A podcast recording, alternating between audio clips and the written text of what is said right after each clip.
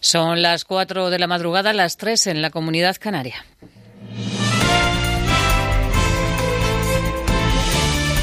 Noticias en Onda Cero.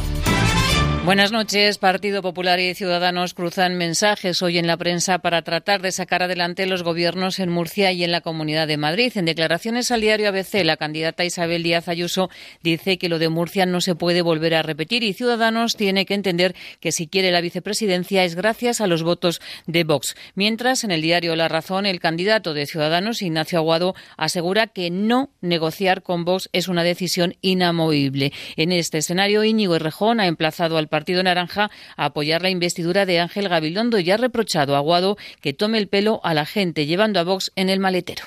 Claramente, Ciudadanos prefiere mantener al PP de la Gürtel y de la Púnica y además meter a Vox dentro. Lo que no quiere es que se note. Y lo que le estamos pidiendo a Ciudadanos es que tiene derecho a elegir cualquiera de las dos opciones. Lo que no tiene derecho es a tomarle el pelo a la gente. O sea, uno puede elegir pactar con Vox, pero pactar con Vox y a la vez hacer como que no pacta con Vox es tomarle el pelo a la gente. Tienen que ser honestos, tienen que decir cuál es su opción. ¿Que quieren gobierno de regeneración?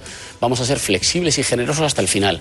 Los gobiernos de Murcia y de Madrid están en el aire y la legislatura está bloqueada, un bloqueo que no sale gratis. El diario La Razón ha hecho cuentas y la parálisis nos cuesta 13 millones de euros. En la sexta, la líder del PSOE en Andalucía, Susana Díaz, ha dicho que España tiene que tener gobierno este mes de julio y ha reclamado la abstención de Partido Popular y de Ciudadanos para facilitar la investidura. Dice Díaz que el país no puede estar atrapado en el egoísmo de Pablo Casado y de Albert Rivera. A los dos les ha pedido que pongan el interés de España por encima de sus intereses personales. Están deseando que sea así para recordárselo todos los días a Pedro Sánchez y porque en la campaña del 28 de abril atacaron permanentemente al Partido Socialista con esto. Entonces no les importa que España al final saque su gobierno con el voto de los partidos independentistas. Quieren que sea así para sacar rentabilidad. Y eso es lo verdaderamente triste, que por arañar un puñado de escaños y de votos, pues estén conduciendo la gobernabilidad a donde la están conduciendo. Del exterior este domingo es noticia las elecciones en Grecia, donde las encuestas pronostican que el país va a dar la espalda a Sirisa y a su líder, Alexis Tsipras, para otorgarle el poder al conservador Misotakis. El líder de Nueva Democracia promete bajar los impuestos para impulsar la maltrecha economía. Elena, corresponsal de Acero, Andrés Mourenza. El experimento izquierdista griego se terminará esta noche. Al menos así lo aseguran todas las encuestas para las elecciones que tienen lugar hoy en Grecia y que fueron adelantadas por el primer ministro Alexis Tsipras tras la sonora derrota cosechada en los comicios europeos y municipales del pasado mes de mayo. Pese a que Tsipras llegó al poder con la promesa de acabar con la austeridad y renegociar la deuda, se vio obligado a firmar un nuevo rescate con sus acreedores a cambio de nuevos recortes y subidas de impuestos. Y aunque el gobierno izquierdista ha logrado enderezar las cuentas, reducir el desempleo y que la economía vuelva a crecer, muchos griegos no le perdonan estas nuevas medidas de ajuste, como explica Ada, una abogada treintañera.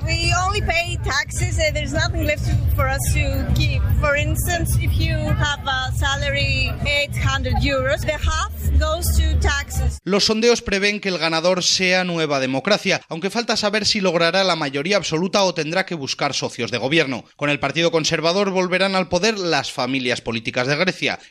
Mitsotakis, el previsiblemente próximo jefe de gobierno de Grecia, es hijo de primer ministro, hermano de una exministra y tío del actual alcalde de Atenas. Y sepan también que las multas por entrar indebidamente en Madrid Central se van a reactivar mañana lunes. El ayuntamiento recibió el pasado viernes la notificación del juzgado que ha paralizado la moratoria decretada por el equipo de Martínez Almeida tan solo cinco días después de ponerla en marcha.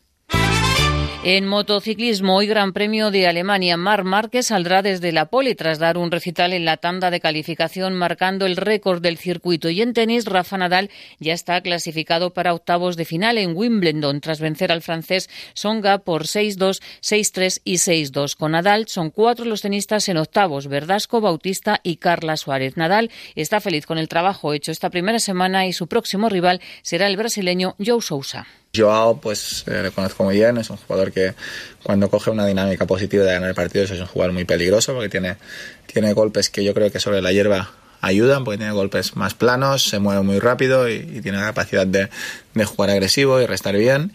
O sea que bueno, mm, estamos en octavos de final, ¿no? Eh, no, no. Todos los partidos son difíciles eh, en esta superficie aún más y estoy muy feliz de esta primera semana, he hecho muchas cosas bien y ahora toca seguir trabajando. Más noticias en Onda Cero cuando sean las 5 de la mañana, las 4 en la Comunidad Canaria y toda la información en ondacero.es. Este domingo, desde las 8 y media de la tarde, Radio Estadio. Final del Eurobásquet femenino. España busca revalidar el título. Y desde el Estadio de Maracaná, final de la Copa América. Brasil-Perú. Los brasileños buscan su novena corona continental. Los peruanos, 44 años después, lucharán por su tercer título de la Copa América. Radio Estadio, este domingo, desde las ocho y media de la tarde, con Paco Reyes, Alfredo Martínez, Ángel Capa, Pedro Riesco, Raúl García de Loza, Mr. Chip y todo el equipo de Radio Estadio. Te mereces esta radio. Onda Cero, tu radio.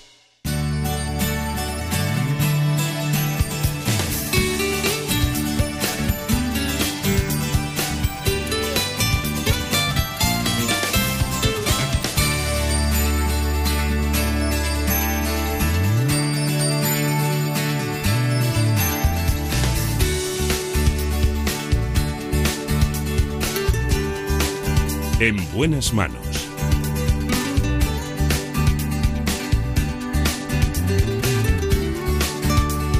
El programa de salud de Onda Cero. Dirige y presenta el doctor Bartolomé Beltrán.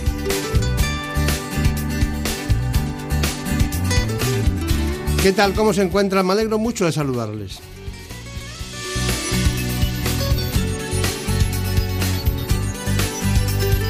Iniciamos las cosas como se deben hacer, por la higiene bucodental. Lo hacemos con dos especialistas en odontostomatología de la Clínica Vilaboa de Madrid. La doctora Vilaboa, Beatriz Vilaboa, y el doctor José Manuel Reus.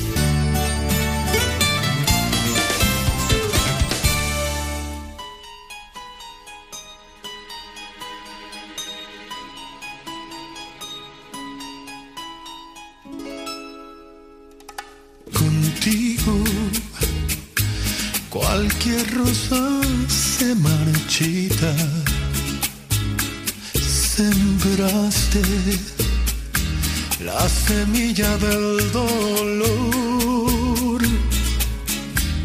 Desechas el cariño de este Ya saben ustedes que siempre empezamos con el conocimiento básico de cada proceso, en este caso nuestro informe.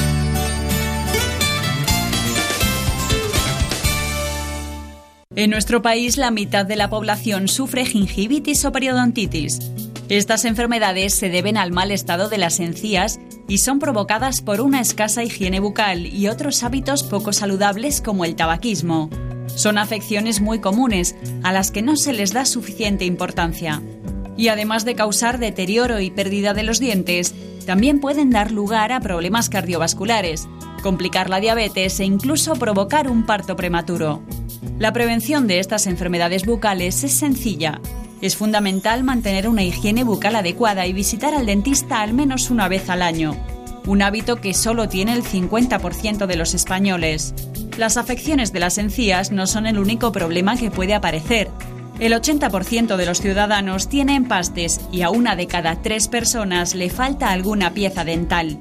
El problema más habitual es la sensibilidad, un dolor breve e intenso que aparece cada vez que tomamos algo frío, caliente, dulce o ácido y a veces simplemente por el cepillado. Bueno, ¿cómo me gustaría hablar de todo lo que se pueda en- dentro del ámbito de la odontostomatología? Pero vamos a concretar específicamente con lo más general y lo más especializado en este momento de la historia que nos ha tocado vivir.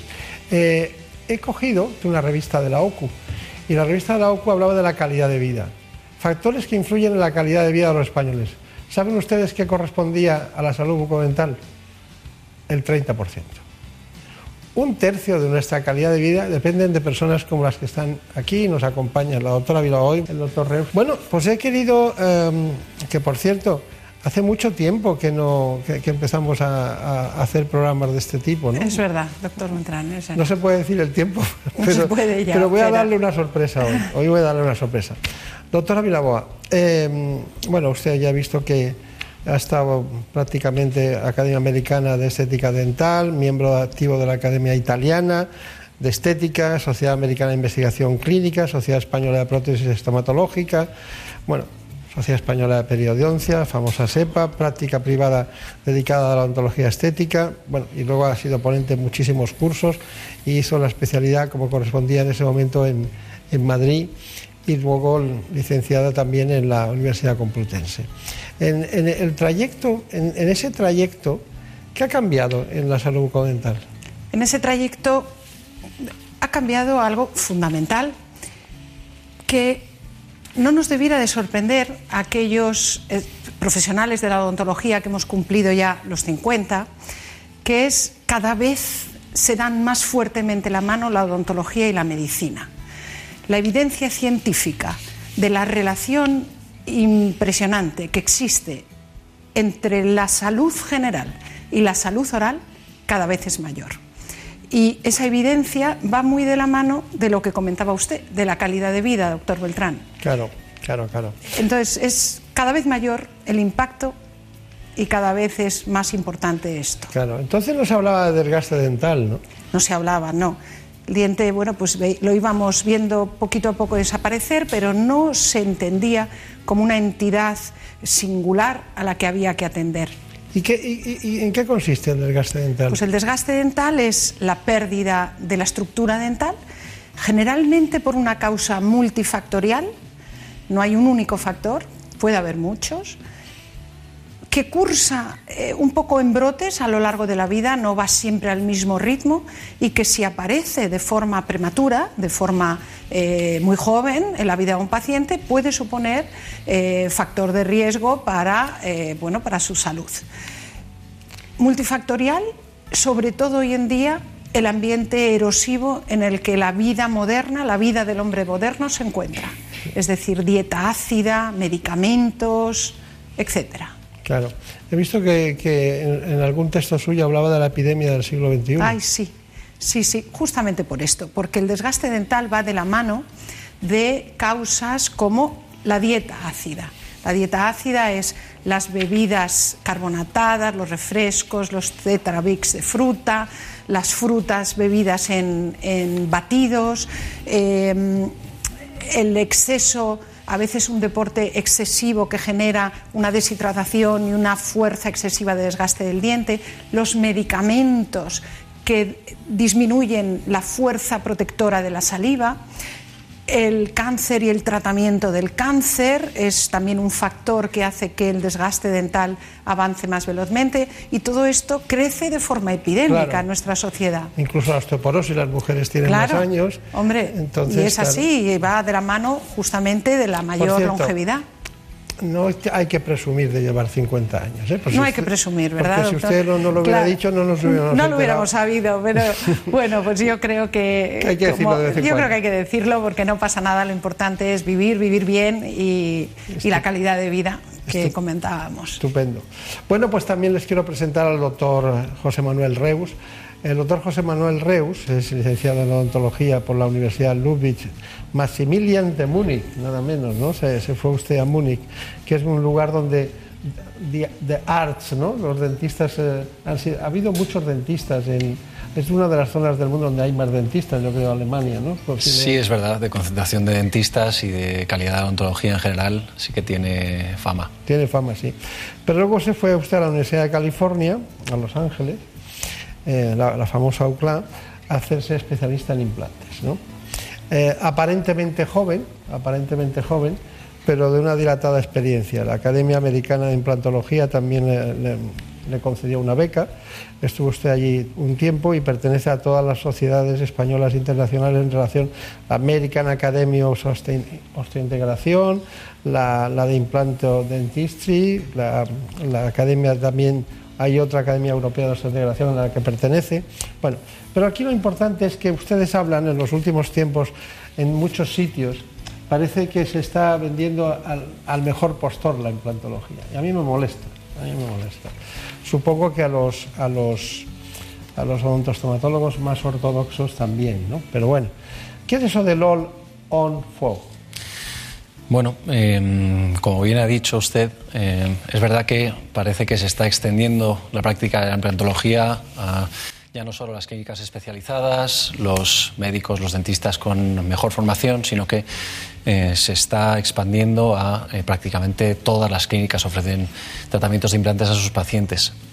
Y en concreto para rehabilitar una arcada completa hay muchas posibilidades a menudo y una de ellas para eh, fabricar una solución para una arcada completa es el Olonfor. Consiste en colocar un número reducido de implantes en vez de los antiguos eh, tradicionales 8, 10 eh, implantes para toda una boca.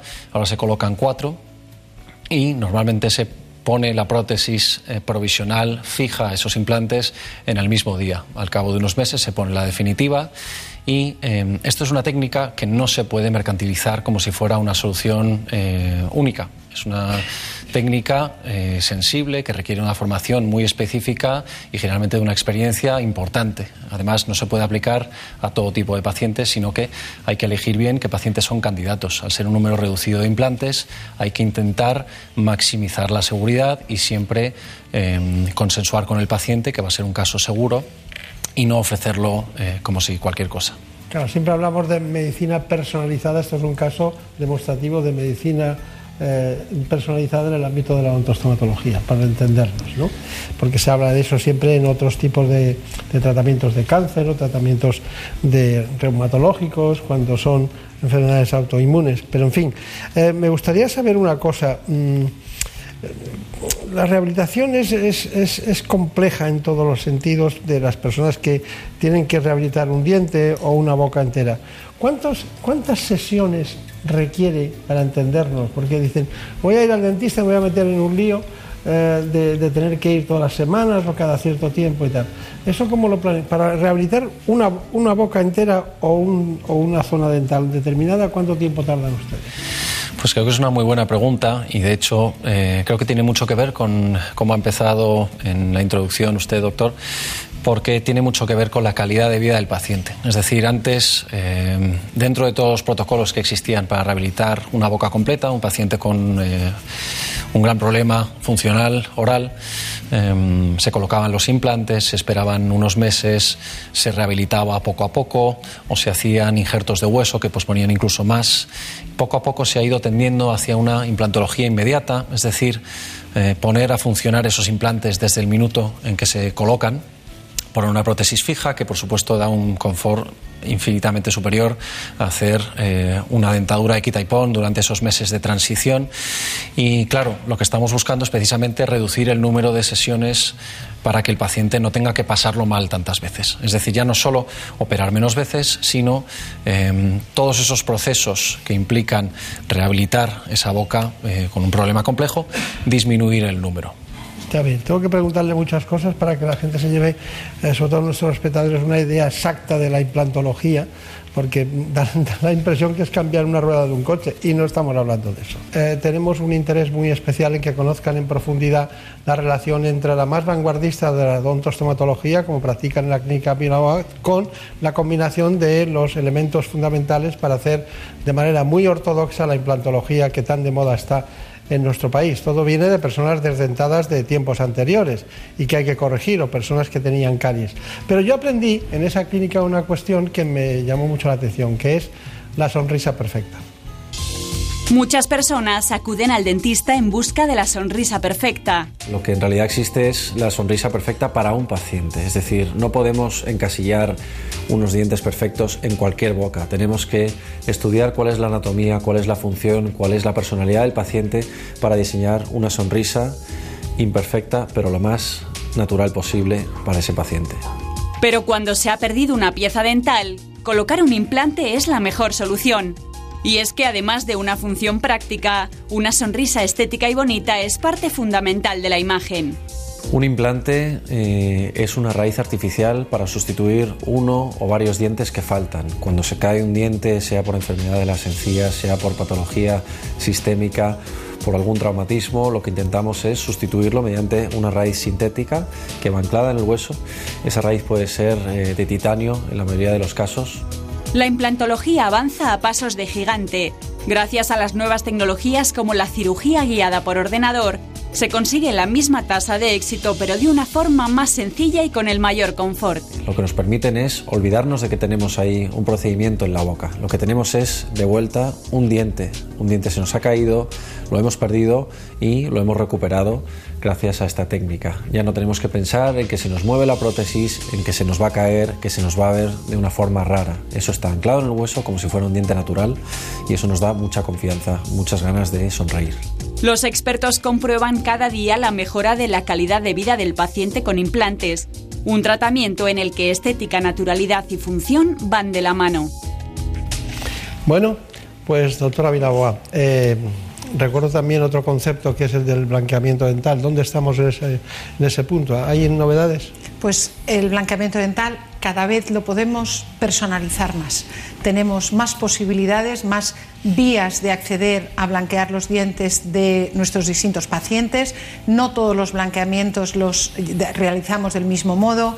Algunos se hacen con un peróxido de carbamida, con un peróxido de hidrógeno, con diferentes concentraciones adaptados al esmalte que nos encontramos, a la edad del paciente y a la situación general de la boca. Eso es importante, es una novedad importante, cada vez más personalizado y por otro lado la reconfirmación de que un blanqueamiento aumenta la microdureza del esmalte y por lo tanto cada vez hay menos escépticos en, en este campo de la odontología. Claro. Eh, es lógico. Tengo, tengo un tema que es la, la restauración, la restauración dental mínimamente invasiva. Bueno, es. ¿Qué, ¿En qué consiste? es, eh, doctor, Habrá que abrir la boca, ¿no? Claro, eh, así es, hay que abrir la boca, pero es justamente la odontología del presente. Ha habido muchos años de odontología tradicional, clásica, convencional, donde era eh, un requisito mm, casi sine qua non tener que eliminar algo de estructura dental. Hoy la odontología adhesiva nos permite restaurar lo que falta sin reducir estructura. El diente ya ha perdido, ha perdido por un traumatismo, por un desgaste, por una caries, por muchas causas. Ahora somos capaces y podemos, tenemos la tecnología y el conocimiento para adherir, añadir lo que falta sin tener que tallar, sin tener que eliminar estructura dental. Está bien, está bien. Bueno, doctor Reus, eh, respecto a usted, hay un asunto que me interesa que es la digitalización. Estamos siempre delante de un ordenador pero digitalizar eh, se hace en el mundo de la imagen. Eh, ¿Para qué les sirve a ustedes en la odontología moderna? Bien, pues la verdad es que nosotros eh, en la clínica cada vez pasamos más tiempo frente al ordenador porque nos sirve en prácticamente todos los ámbitos. Desde el momento en que empezamos a hacer un diagnóstico, haciendo una radiografía en formato digital, una planificación eh, para la cirugía o para la rehabilitación de toda la boca en sistemas de planificación, cirugía guiada, incluso cirugía por navegación, que es una cirugía eh, semi-robotizada, por decirlo de alguna manera. Y eh, también a la hora de fabricar los dientes, las prótesis finales ya no se hacen mediante un proceso artesanal de diseño en un molde con cera, con materiales manejados por un artesano, que dependía muchísimo de eh, pues muchísimos factores que podían variar, sino que ahora se utilizan máquinas que aumentan muchísimo la precisión, impresoras 3D, eh, que por supuesto nos otorgan unas calidades que han supuesto un salto cualitativo importantísimo. Un día le vi eh, en la clínica que estaba dando clases a distintos alumnos, ¿no? hombres y mujeres, y estaba y, y yo pensaba, digo, bueno, digo, habrá que poner la mano dentro de la boca, habrá que hacer cosas, pero claro, el tema de la precisión en centímetros en implantología o en milímetros es fundamental, ¿no? Eso de- debe ser ahí donde nace la necesidad de ver dónde está el problema, las distancias, lo que, lo- cómo, cómo los, los que hacen los implantes tienen que medir para que se quede ajustado. Todo eso debe ser complicadísimo, ¿no? Porque lo, lo venden como una simplicidad y yo lo veo como, una, como un avance que tiene. Porque una cosa que me llamó mucho de usted, eh, me llamó mucho la atención fue eh, la paz, la eh, como si no existiera el tiempo. Un, implantólogo que tenga prisa no creo yo que sea demasiado bueno, ¿no? Desde luego. Mm, influye muchísimo la preparación que hagamos para un caso antes de, eh, de empezar. Eso nos da muchísima tranquilidad exactamente y lo que nos permite es no tener que improvisar tanto como se hacía a lo mejor antiguamente. Es decir, visualizar muy muy bien exactamente lo que tenemos, la anatomía, lo que queremos reconstruir, lo que queremos hacer y eh, tener en mente el final y desde luego que los las pequeñas variaciones, desviaciones en eh, milímetros eh, influyen muchísimo. En un caso sencillo yo siempre comparo, eh, para explicárselo a mis pacientes, em, con conducir o con cocinar. Todo el mundo sabe conducir, casi todo el mundo sabe cocinar, pero eh, muy poca gente sabe llevar un coche eh, como un Fórmula 1. Hay casos que son eh, realmente complicados y que no nos admiten ni siquiera eh, décimas de milímetros de margen de error y por eso tenemos que ser muy precisos. Un implante tradicionalmente se colocaba mediante un corte en la encía, se levantaba la encía todo lo que necesitáramos para poder ver el hueso y fresábamos a través de ese hueso para anclar nuestro implante. Hoy en día lo que conseguimos es, gracias a técnicas como la cirugía guiada, planificamos toda nuestra cirugía en el ordenador, metemos la información de los moldes del paciente, las fotografías y el escáner eh, radiológico, combinamos esa información y diseñamos nuestra cirugía perfecta en función al diente final perfecto y dándole clic al ordenador lo que conseguimos es que ese ordenador nos imprima una férula o un aparatito que solo nos permite colocar los implantes en una determinada posición.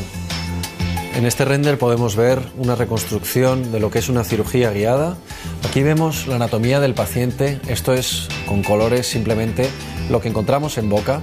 Aquí tenemos los dientes que nos faltan pintados mediante un encerado en el ordenador y aquí a la derecha tenemos la anatomía del hueso del paciente. Con lo cual aquí tenemos una combinación de esas dos informaciones, de la parte de la cirugía y de la parte de los dientes, de la prótesis. Y aquí tenemos una imagen de cómo quedaría un implante. Ese implante podemos jugar con él, podemos moverlo, podemos cambiar la angulación para ver cómo quedaría integrado perfectamente en el hueso y también integrado perfectamente para la prótesis final, para el diente que es el que eh, va a tener el paciente.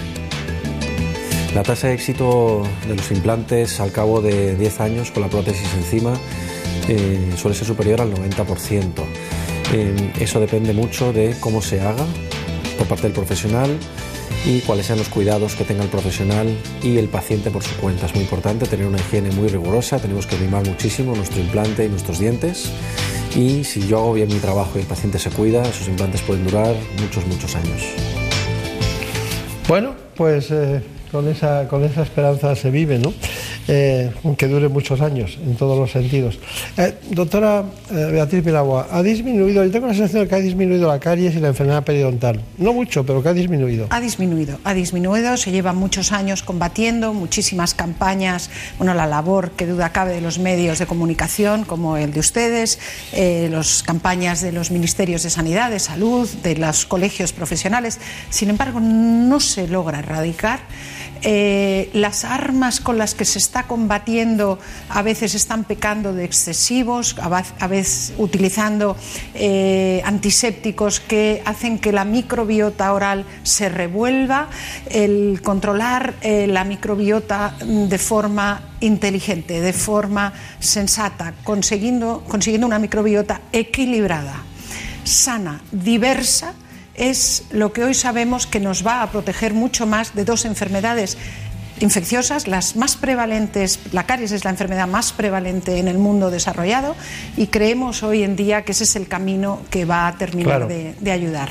Por definir la microbiota, igual que en, la- que en el aparato digestivo, la boca forma parte del aparato digestivo, pues hay una serie de gérmenes que son necesarios que estén, pero cuando desbordan el ámbito del equilibrio, entonces se, Es eso. se produce la infección. Es eso. Bueno, eh, me gustaría que hiciera una conclusión del programa, pero sobre todo me diga algo de la relación entre salud bucodental y cáncer.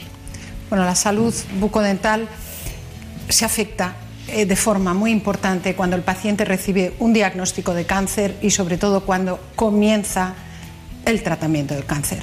Ahí, antes de comenzar el tratamiento de cáncer, el paciente tiene que visitar a su dentista porque hay una serie de cosas que hay que implementar en un corto plazo para no retrasar el tratamiento. Y una vez que empieza el tratamiento, la toxicidad del tratamiento, bendita sea, por otro lado, va a hacer que aparezcan eh, unos efectos agudos y unos efectos a largo plazo que podemos ayudar a combatir. De forma aguda son alteraciones en las mucosas, en los dientes, de forma crónica sobre todo son afectaciones a nivel de glándulas salivares, aparece la serostomía, la falta de saliva, que puede afectar mucho la calidad de vida y que hoy tenemos también posibilidades Claro. de controlar. Hay que evitar la, la boca seca, ¿no? Hay que evitar la boca seca. Bueno, sí. eh, doctor Reus, pues, como conclusión, usted me gustaría que me hablara si la rehabilitación dentro del ámbito de la implantación es compleja, en qué, en qué consiste y lo que quiera usted aportar además al espacio. Bien, yo creo que dentro del mundo de la implantología una de las situaciones más complejas que nos encontramos es una boca con problemas en general, es decir, o una boca totalmente sin dientes, un paciente que se quiere rehabilitar con implantes o que tiene muchos problemas en los dientes que tiene, con lo cual necesita una rehabilitación, es decir, volver a dar función a algo que la ha perdido. Eso requiere una serie de citas previas, y requiere una planificación muy precisa. Eso no se puede eh, generalizar y meter a ese grupo de pacientes en un único tratamiento porque antes hay que hacer un diagnóstico importante y un plan más adecuado para ese paciente. La cirugía, desde luego, que se tiene que hacer bien, eso lo damos por hecho, pero eh, por supuesto tiene que realizarla un profesional con formación y con experiencia. Eso no está eh, para cualquiera. Y desde luego que eh, damos por hecho también que el profesional va a elegir un laboratorio que utiliza unos materiales de alta calidad y que va a hacer un protocolo de mantenimiento para seguir muy de cerca ese tratamiento que se ha hecho, que ha sido un esfuerzo importante y que desde luego que hay que cuidar eh, más que nada, más incluso que los propios dientes. Está bien. Bueno, y sin perder la referencia de que la base está en los odontostomatólogos, eh, diríamos de cabecera, por llamarlos de alguna manera, porque es- son de esos especialistas que no, que no sueles cambiar, como es el caso de la doctora Beatriz y Débora Vilaboa en la clínica Vilaboa.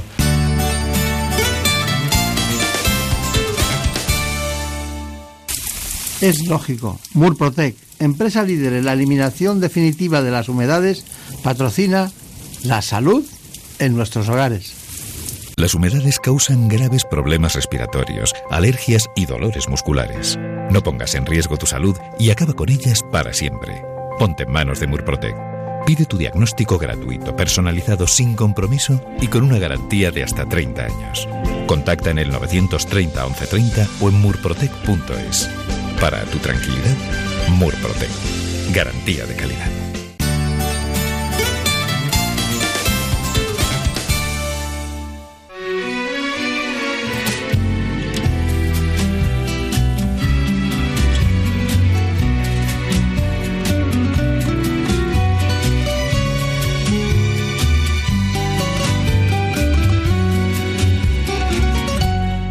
Desde que estuve niña en La Habana, no se me puede olvidar.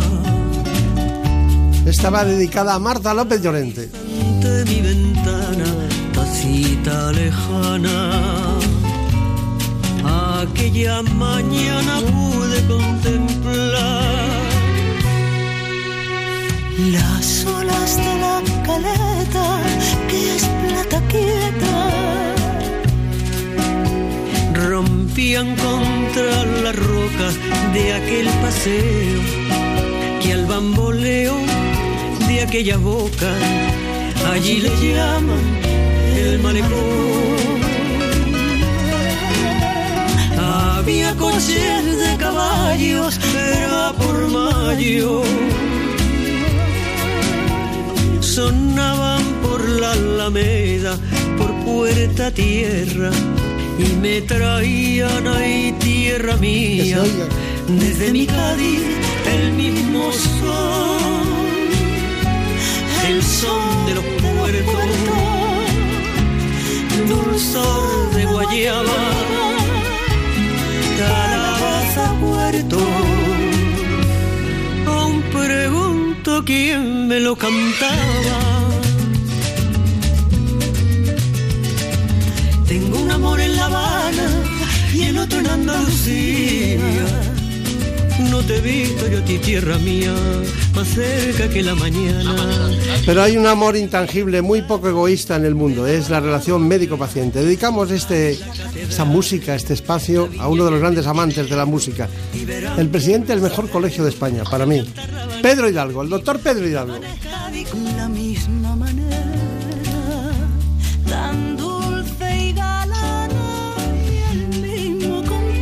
Pues uno de los grandes médicos españoles, el doctor Pedro Hidalgo. Un abrazo muy fuerte desde aquí, desde Onda Cero.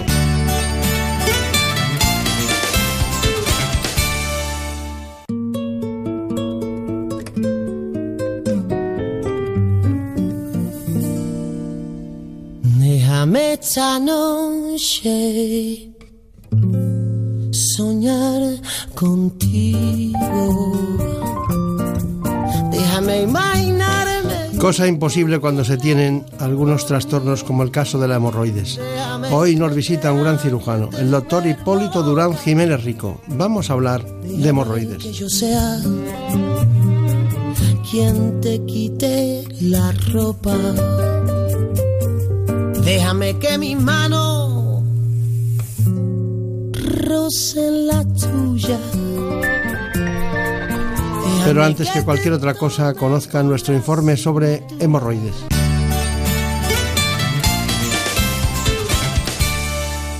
Se estima que cerca de 20 millones de personas en España padecen hemorroides, una enfermedad de la que apenas se habla pero que puede alterar gravemente la calidad de vida. Son muchas las causas que provocan su aparición, pero sin duda las más importantes son el estreñimiento, el sedentarismo, el embarazo, el parto, una alimentación inadecuada, la toma de algunos medicamentos y permanecer mucho tiempo de pie. La clave para prevenirlas es combatir el estreñimiento, el ejercicio físico regular, mantener una alimentación rica en fibra, evitar los alimentos gaseosos y el alcohol y beber más de litro y medio de agua al día. Son hábitos que pueden mejorar las molestias. Cuando las recomendaciones higiénico-dietéticas y el tratamiento farmacológico a base de medicamentos tópicos y orales no funcionan, en cerca de un 10% de los pacientes es indispensable pasar por el quirófano. Bueno, la verdad es que es un tema, un asunto muy espinoso en todos los sentidos, que muchas personas no lo cuentan nunca, eh, porque tiene poca sociología la hemorroides. Eh, incluso hay pacientes que les gusta socializar la, enfermedad y contar lo que le han hecho los médicos y me pusieron esto y lo otro. En hemorroides se lleva silenciosamente y cuando van al especialista en muchas ocasiones es tarde y tienen que recurrir a técnicas eh, quirúrgicas. Bueno, nos acompaña un gran especialista, es cirujano general y del aparato digestivo. Ha practicado la docencia, la investigación y la asistencia en ese ámbito, en la universidad, concretamente en Alcalá de Henares, pero estuvo en el Bierzo, en una ocasión trabajando al principio como cirujano en el Bierzo, en el Hospital del Bierzo. Eso está muy bien, porque allí sí que tienes que estar operando todo el día, no hay muchísimas más cosas que hacer más que disfrutar de una región en la que su padre fue ya catedrático en Castilla y León, concretamente en Valladolid, Hipólito Durán Sacristán, uno de los grandes de la cirugía española en todos los sentidos, fue presidente de la Academia Nacional de Medicina, y yo lo mezclo porque honrar a los padres es una cosa que siempre, eh, ya saben ustedes, en este espacio lo hacemos porque el sentido de trascendencia y la enseñanza implícita, eh, el saber detalles eh, de un quirófano, lo saben mejor muchas veces los que han convivido cada día con esa preocupación que lleva implícita el cirujano de ver cómo estará mañana el paciente. ¿no? Son cosas que se llevan en el, en el corazón y en el conocimiento y el aprendizaje.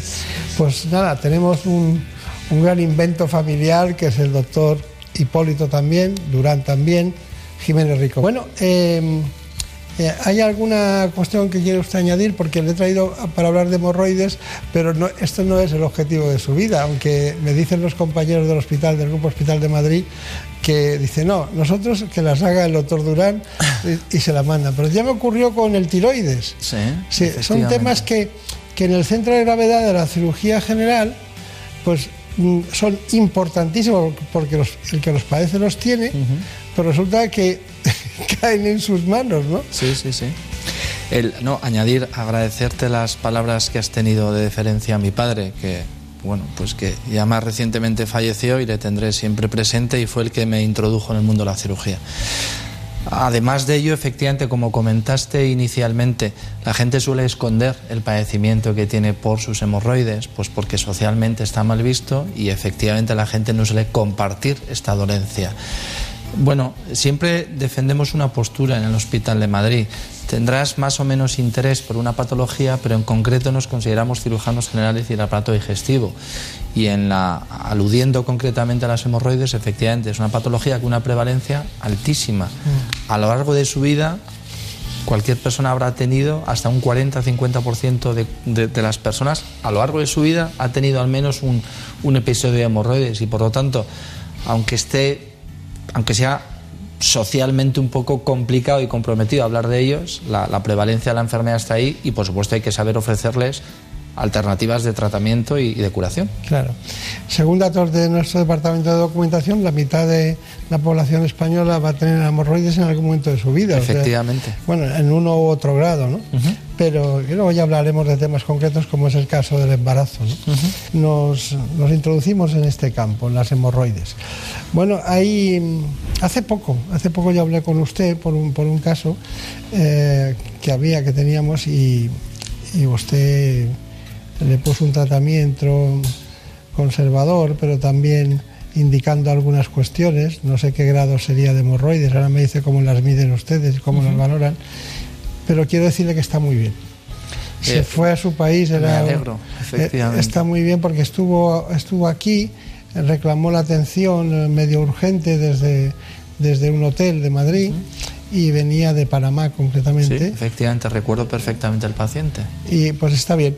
Está lo bien. celebro. Y estaba celebro. muy contento porque, claro, venir a España y tener que estar en la cama con dolor es, es muy diferente. Sí. ¿Qué hizo usted en ese caso? Eh, ¿Qué es lo que hicimos? Yo creo que hay una desinformación generalizada en relación a las hemorroides. En un porcentaje muy pequeño se va a precisar cirugía, no más del 5 o 10%. En definitiva, las hemorroides con esos hábitos higienodietéticos, cada, prácticamente todas se curan. Se tiende a abusar de las pomadas con corticoides y con anestésicos locales. Y no digo que estén mal si la, la clínica más preponderante en ese, en ese momento es picor, sobre todo picor, no tanto dolor como picor.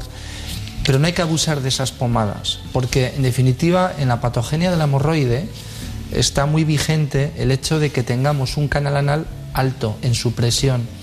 Nosotros controlamos la presión del canal anal contrayendo, relajando el esfínter anal externo. Ese lo manejamos con nuestra propia voluntad.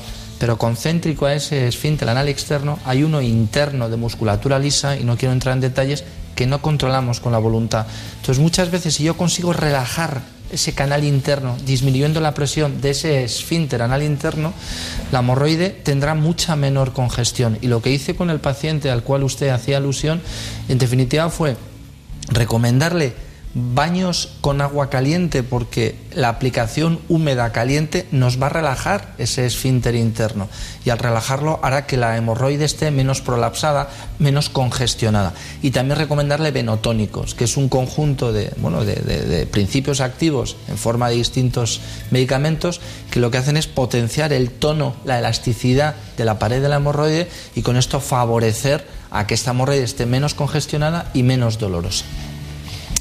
Hay unas hemorroides, hay algunas hemorroides traicioneras que, que tienen un cáncer detrás.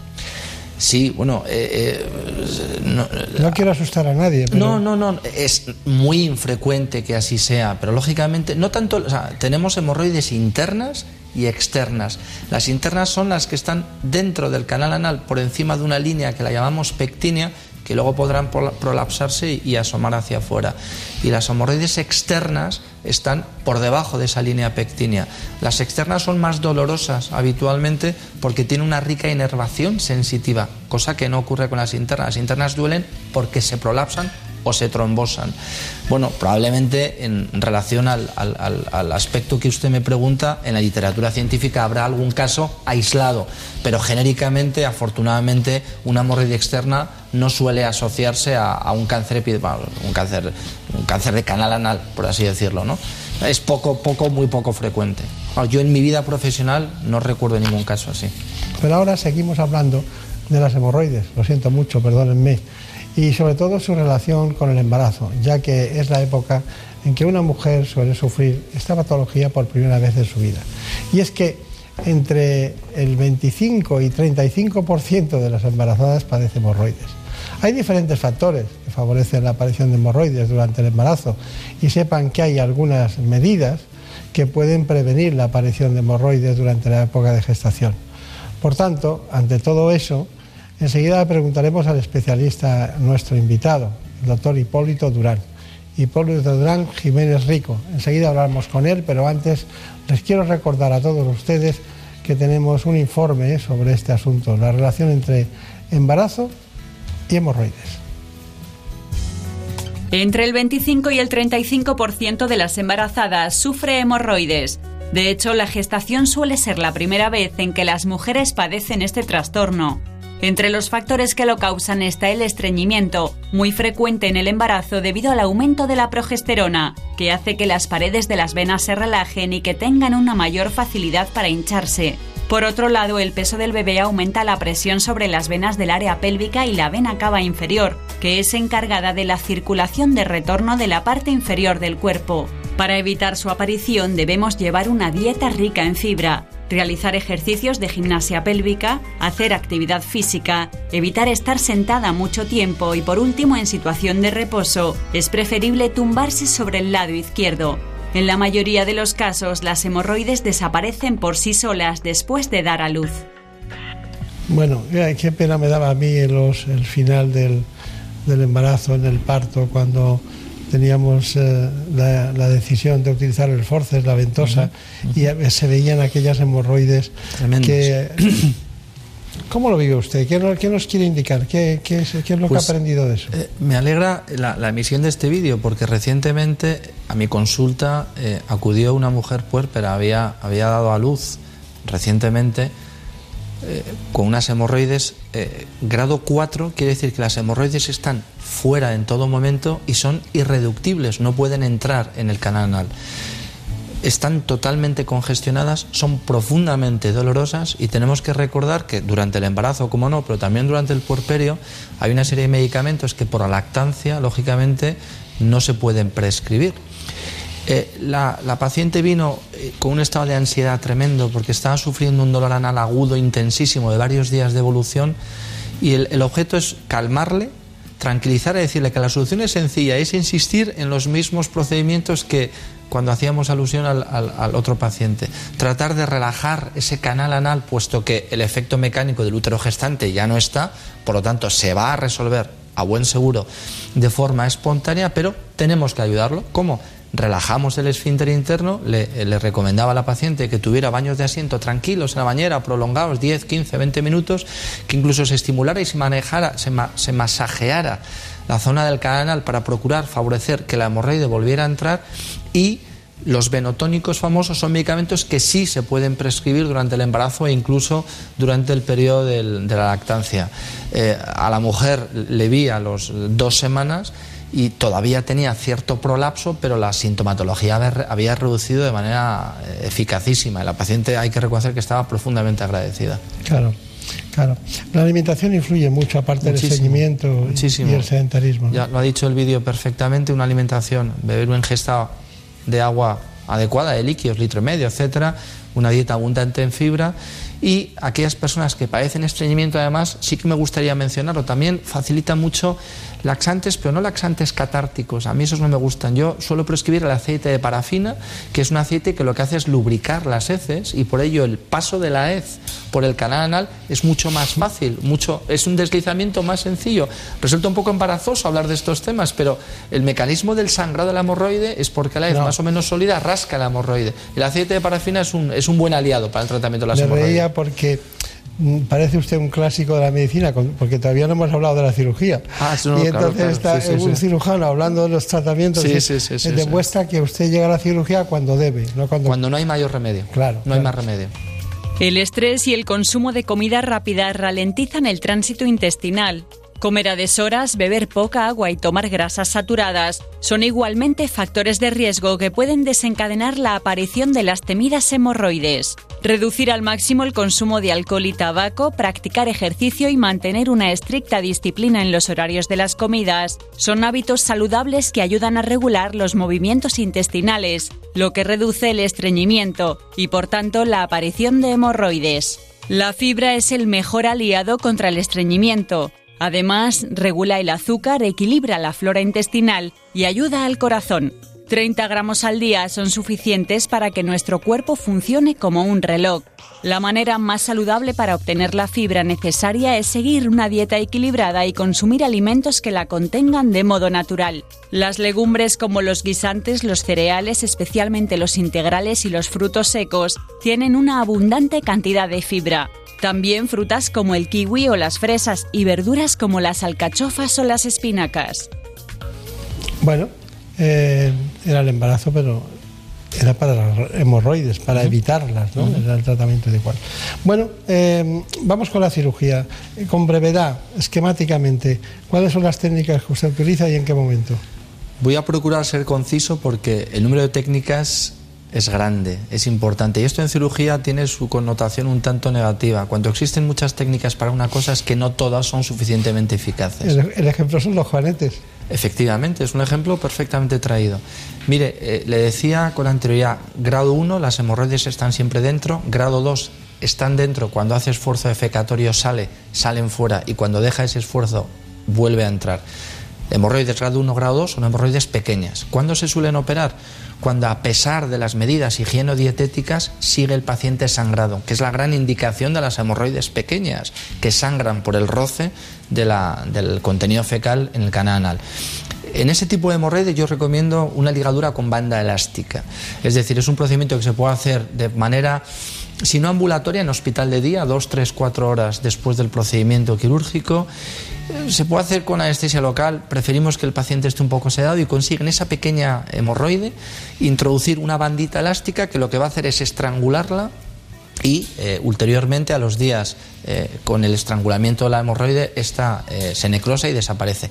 Importantísimo la ligadura de bandas en las hemorroides por encima de la línea pectínea internas, nunca externas.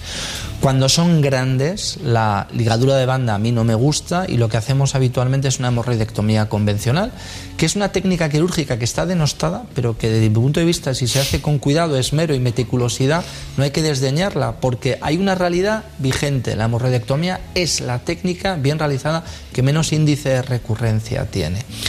Últimamente en hemorroides radio intermedio estamos aplicando un tratamiento muy novedoso, que es la radiofrecuencia. Y de manera preliminar estamos contentos. Pero a grandes rasgos yo creo que es ligadura de banda, hemorroide pequeña, interna, insisto en ello, por favor, y eh, hemorroide de tamaño grande, la hemorroidectomía convencional, bien realizada, de forma meticulosa, y últimamente estamos empleando la radiofrecuencia. La hemorroidectomía, que usted ha citado varias veces, que la ve como una técnica que a veces está denostada porque, bueno, es, es quitar la hemorroides en realidad, quitar los sacos hemorroidales, eh, ligar bien, Sí. ligar con precisamente y luego seguir un tratamiento adecuado para que el pos- la postcirugía sea, esté bien conducida, ¿no? Está muy bien. Bueno, pero hay muchos, aparte de todo eso, eh, hay muchos pacientes que, que tienen una fisura anal y, y escuece, pica, molesta, eh, cuando se duchan y por muy higiénicos que sean al cabo del día tienen una, una situación. Dice, ¿qué, qué piensa de la fisura anal? La fisura anal es otra patología muy prevalente y muy relacionada con, las, eh, con el estreñimiento y con las personas que por sus circunstancias laborales tienen que estar mucho tiempo de pie, etc. La clínica de la fisura anal es sangrado y mucho dolor. La fisura anal genera un dolor agudo importante y es motivo de, de- asistencia a la clínica, al consultorio de- del cirujano. Es una llaguita que acontece siempre en el último centímetro del margen anal, cara posterior, la fisura es en cara posterior. Y eso sí que, eh, permítame usted la aclaración, se debe claramente a una hipertonía del esfínter anal interno famoso al que referíamos antes. Esa hipertonía es responsable de que esa llaguita, como la sangre nunca le va a llegar a esa mucosa, no se puede cicatrizar y no cierra. Y esa contractura salvaje del esfínter interno es el causante del dolor. Y aquí incuestionablemente el tratamiento, el 85-90% de las veces, con tratamiento local. Insistimos, baños de asiento con agua caliente y ese aceite de parafina que hace que el gesto de hacer deposición sea más sencillo, más liviano y las heces eh, eh, lubricadas eh, pasan con facilidad a través de ese canal doloroso. Y si en 10-15 días fracasa, se interviene. Hay un tratamiento intermedio también para relajar ese esfínter interno, que son medicamentos que tienen óxido nítrico, que relajan el esfínter interno. Y es algo muy interesante, el óxido nítrico se utiliza para la hipertensión, relaja el músculo liso de la arteria. Pues alguien tremendamente ingenioso puso ese principio activo en una pomada y cuando ya fracasa agua caliente, aceite de parafina, óxido nítrico y otros análogos, es cuando hay que aplicar la cirugía. El óxido nítrico está, sirve para muchas cosas. ¿eh? Sí, sí, sí. Es tratamiento, lo que hace es relajar ese esfínter interno, músculo liso, profundamente espasmodizado. Está bien, está bien. Bueno, eh, hay una cuestión. Usted, eh, estamos en fin de semana y usted, bueno, pues ha operado durante la semana. De todo lo que ha operado, ¿qué es lo que le ha llamado más la atención? Eh, siempre en el, eh, la, la filosofía de los cirujanos que estamos en, en el Hospital María Norte San Chinarro somos cirujanos generales. Pues una cirugía reciente que he hecho ha sido una hepatectomía izquierda a una mujer joven por esta presentar un angioma, que es un tumor vascularizado benigno, que, pero que por su gran tamaño puede romperse y tiene una indicación clara quirúrgica. Probablemente esa es la cirugía que más me ha, me ha- me ha gustado la ha semana tenido pasada. que hacer una EMI, es decir, la mitad del hígado prácticamente. Bueno, eh, quitamos, hemos quitado el segmento 2 y 3, que es una sectorectomía lateral izquierda. Pero vamos, es una cirugía que hay que tener, eh, bueno, hay que tener experiencia en cirugía hepática para hacerla. Claro, claro. Y luego, eh, para que la gente lo sepa, el angioma, bueno, de- normalmente vemos angiomas en la piel, en la cara, Sí. ¿no? pero no, no los podemos ver en el hígado. ¿Qué lo de- detectaron por ecografía? Claro, y lo hizo usted muy bien. Es un clásico que llegue el paciente porque se ha hecho una ecografía por cualquier otro motivo, le han detectado un angioma y viene muy asustado. A ver, los angiomas hepáticos se operan muy pocos y cuando adquieren un tamaño importante y sobre todo tienen crecimiento exofítico, es decir, no están almohadillados dentro del parénquima hepático. Un angioma de 6-7 centímetros que esté en el centro del hígado tiene pocas posibilidades de romperse. Ese yo le recomendaría un seguimiento de imagen. Un angioma como el de esta paciente de 13 centímetros, exofítico totalmente, tiene posibilidades de romperse y tiene indicación quirúrgica. ¿Cómo ha disfrutado eh? de no hablar Siempre. de hemorroides un momento? ¿eh? Se lo- se lo agradezco. Sí, sí, sí. Sí, porque los cirujanos vasculares, eh, les digo, vamos a hablar de varices, y, porque hay un gran número de población que Claro. dice, algún día tenemos que hablar de los de, la- de los eh, de los angiomas o de los eh, angliomas o, o algún- carotidios Sí, ¿no? sí, sí, quieren- efectivamente. quieren, hablar de, de pato- de patologías que en las que hay que ser un gran cirujano ¿no? que, que ahí hay fronteras claro Eh, Técnicamente son más demandantes. Una resección de un hemangioma hepático es más demandante que una hemorroidectomía, lógicamente. Claro, claro. Bueno, yo he dicho lo del doctor Hipólito Durán Sacristán, su padre, eh, que en paz descanse, he hablado de él, pero no se hacen a la idea, se creen que es una diferencia con usted. Muchos ciudadanos no saben que aquí en los años 70 y... Sí, entre el 63, 70, 75, había unos tomos del doctor Hipólito Durán de cirugía que estaba toda la cirugía. Y había otros tomos que eran el Piulas, que estaba en, Cataluña, y había un Madrid-Barcelona Sí, sí. en la En la cirugía. cirugía. Sí, sí, sí. Era así. Sí, bueno, yo en esa época era. Sí, sí, ¿no? Lo dice usted perfectamente. Había una escuela quirúrgica o catalana, es que tampoco quiero incidir en la rivalidad, pero sí, sí, eran los dos grandes tratados de patología quirúrgica y bien sea cual fuere eh, la, la universidad, unos apostaban por el Piulat y otros apostaban por el, el Durán Sacristán, que eran... Yo el Piulat, la verdad que eh, me pido disculpas, no recuerdo cuántos tomos eran. El Durán, obviamente, eran tres tomos y era... Antes la patología quirúrgica era una asignatura en tres años, cuarto, quinto y sexto de medicina, y cada año era un tomo. Yo tenía los dos, Los pero sí. el, el tenía alrededor de siete tomos, ¿eh? Ah, siete tomos. pero más pequeños. Más pequeños. Más pequeños, porque iba por órganos y, y- y aparatos. Bueno, Ha sido un placer. Incluso he conocido muchos ayudantes de su padre. El doctor Porro. Ah, sí, efectivamente. Sí, en Valladolid. Sí, Sí, sí, sí, sí. que Hacía traumatología y Sí, ortopedia. Esas son- es- no se arrodillaban de milagro cuando estaban con el jefe. Eran otros tiempos. Eran otros eran, eran otros tiempos, no tiene nada que ver. Sí, pero el paciente no ha cambiado. El paciente no ha cambiado y la vocación de servicio al paciente tampoco. Tampoco. Un placer. Un placer el mío. Que sea muy feliz. Cuídese. Muchísimas gracias. Gracias.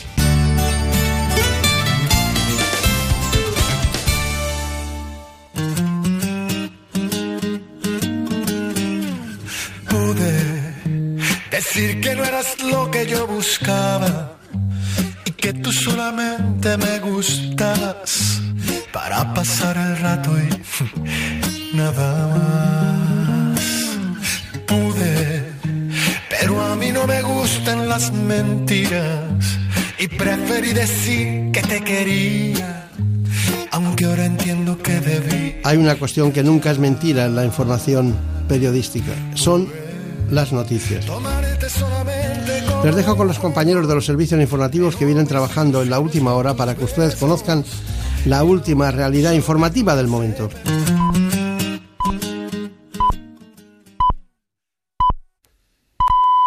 Son las 5 de la mañana, las 4 en la comunidad canaria.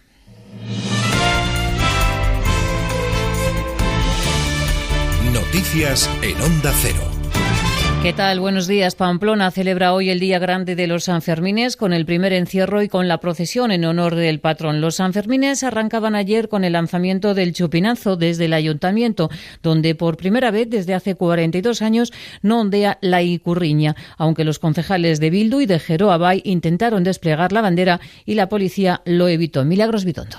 Hoy, 7 de julio, es el día grande de las fiestas en honor a San Fermín. A las 10 de la mañana saldrá la procesión. Es el acto central del día, que se viene celebrando nada más y nada menos que desde el siglo XIV. El alcalde y los concejales saldrán del ayuntamiento hacia la catedral para recoger al cabildo, a quien le corresponde presidir una comitiva que se dirigirá a la iglesia de San Lorenzo para allí recoger la talla de San Fermín y llevarla en procesión por las calles del centro de la ciudad.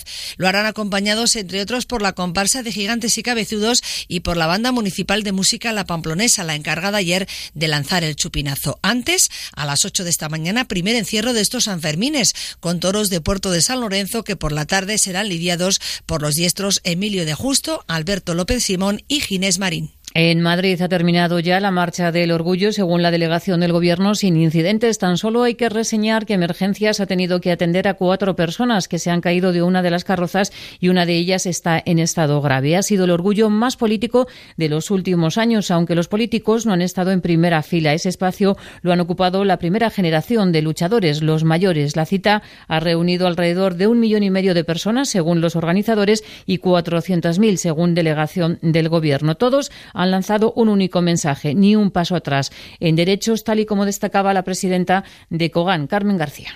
La historia va de adelante a atrás, pero nosotros no vamos a dejar que eso pase. Nosotros vamos a seguir luchando por nuestros derechos y no vamos a consentir en, en ningún momento, por lo menos por lo que nosotros respecta, que eso pueda pasar. Porque son derechos humanos reconocidos por los organismos internacionales, la Unión Europea y las Naciones Unidas y que España forma parte de ellas. Entonces es que no podemos ir hacia... hacia- la historia no puede correr hacia atrás. El incidente más destacado ha sido el escrache que han sufrido los dirigentes de Ciudadanos, que han sido increpados y los activistas del movimiento LGTBI les han cortado el paso. La policía ha tenido que escoltar a estos dirigentes, entre ellos a Inés Arrimadas, que ha calificado los hechos de infamia y de vergüenza. Dice Arrimadas que estos fascistas no se van a salir con la suya. Hoy ha sido un día de vergüenza, hoy ha sido un día de infamia. Hoy nos han intentado agredir, nos han lanzado botellas, nos han lanzado latas, hielos, vasos, de todo, porque hay unos intolerantes que se asemejan mucho a los fascistas de toda la vida que nos han querido expulsar del orgullo. Los fascistas que hoy nos han intentado agredir, los fascistas que hoy nos han intentado echar del orgullo, no se van a salir con la suya. Protagonismo también para Emiliano García Paje, que ya es oficialmente presidente de Castilla-La Mancha. Paje tomaba posesión ayer arropado, por todos los poderes de la región y por tres ministros. Aunque tiene mayoría absoluta, Paje se propone gobernar desde el diálogo con los agentes sociales y también con la oposición. Por tanto, no me busquen si lo que la gente piensa es que tenemos que sacarnos conejos de la chistera. Además, en esta región, conejos en sí mismos ya sobran. Vamos a ofrecer más de lo que hemos sabido hacer y dar más diálogo institucional, social y, por supuesto, con los agentes sociales. Desde ya, más pacto, y sepan también que el juez ha ordenado el ingreso en prisión para dos de los cuatro detenidos por presunta violación a una joven turista en Calarrajada, en el municipio mallorquín de Cap de Pera.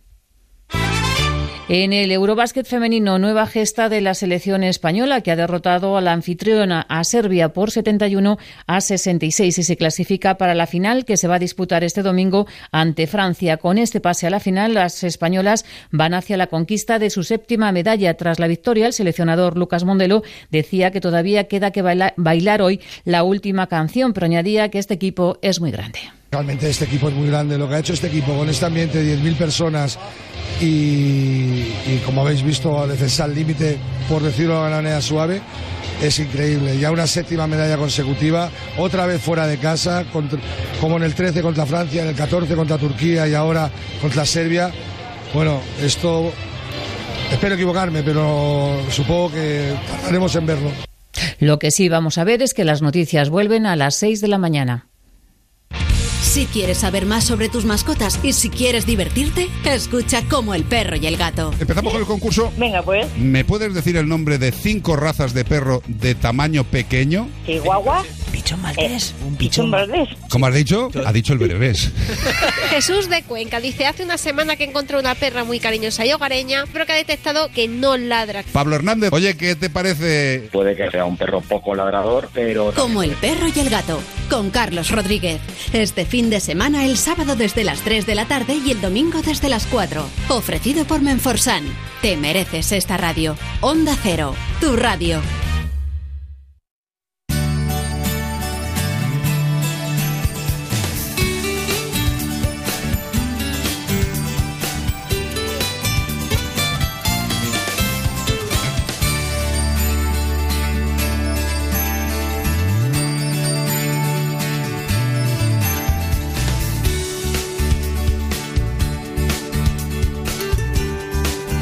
En buenas manos.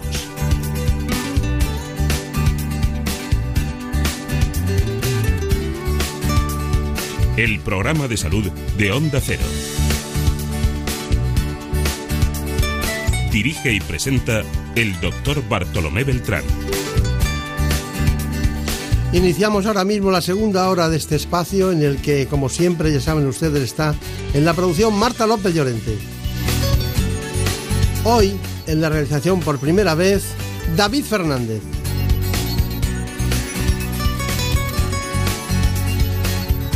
Mucho más joven que Daniel Solís. Podría ser jugador de baloncesto, además. Le viene bien a Marta López Llorente cambiar de pareja. Profesional, claro.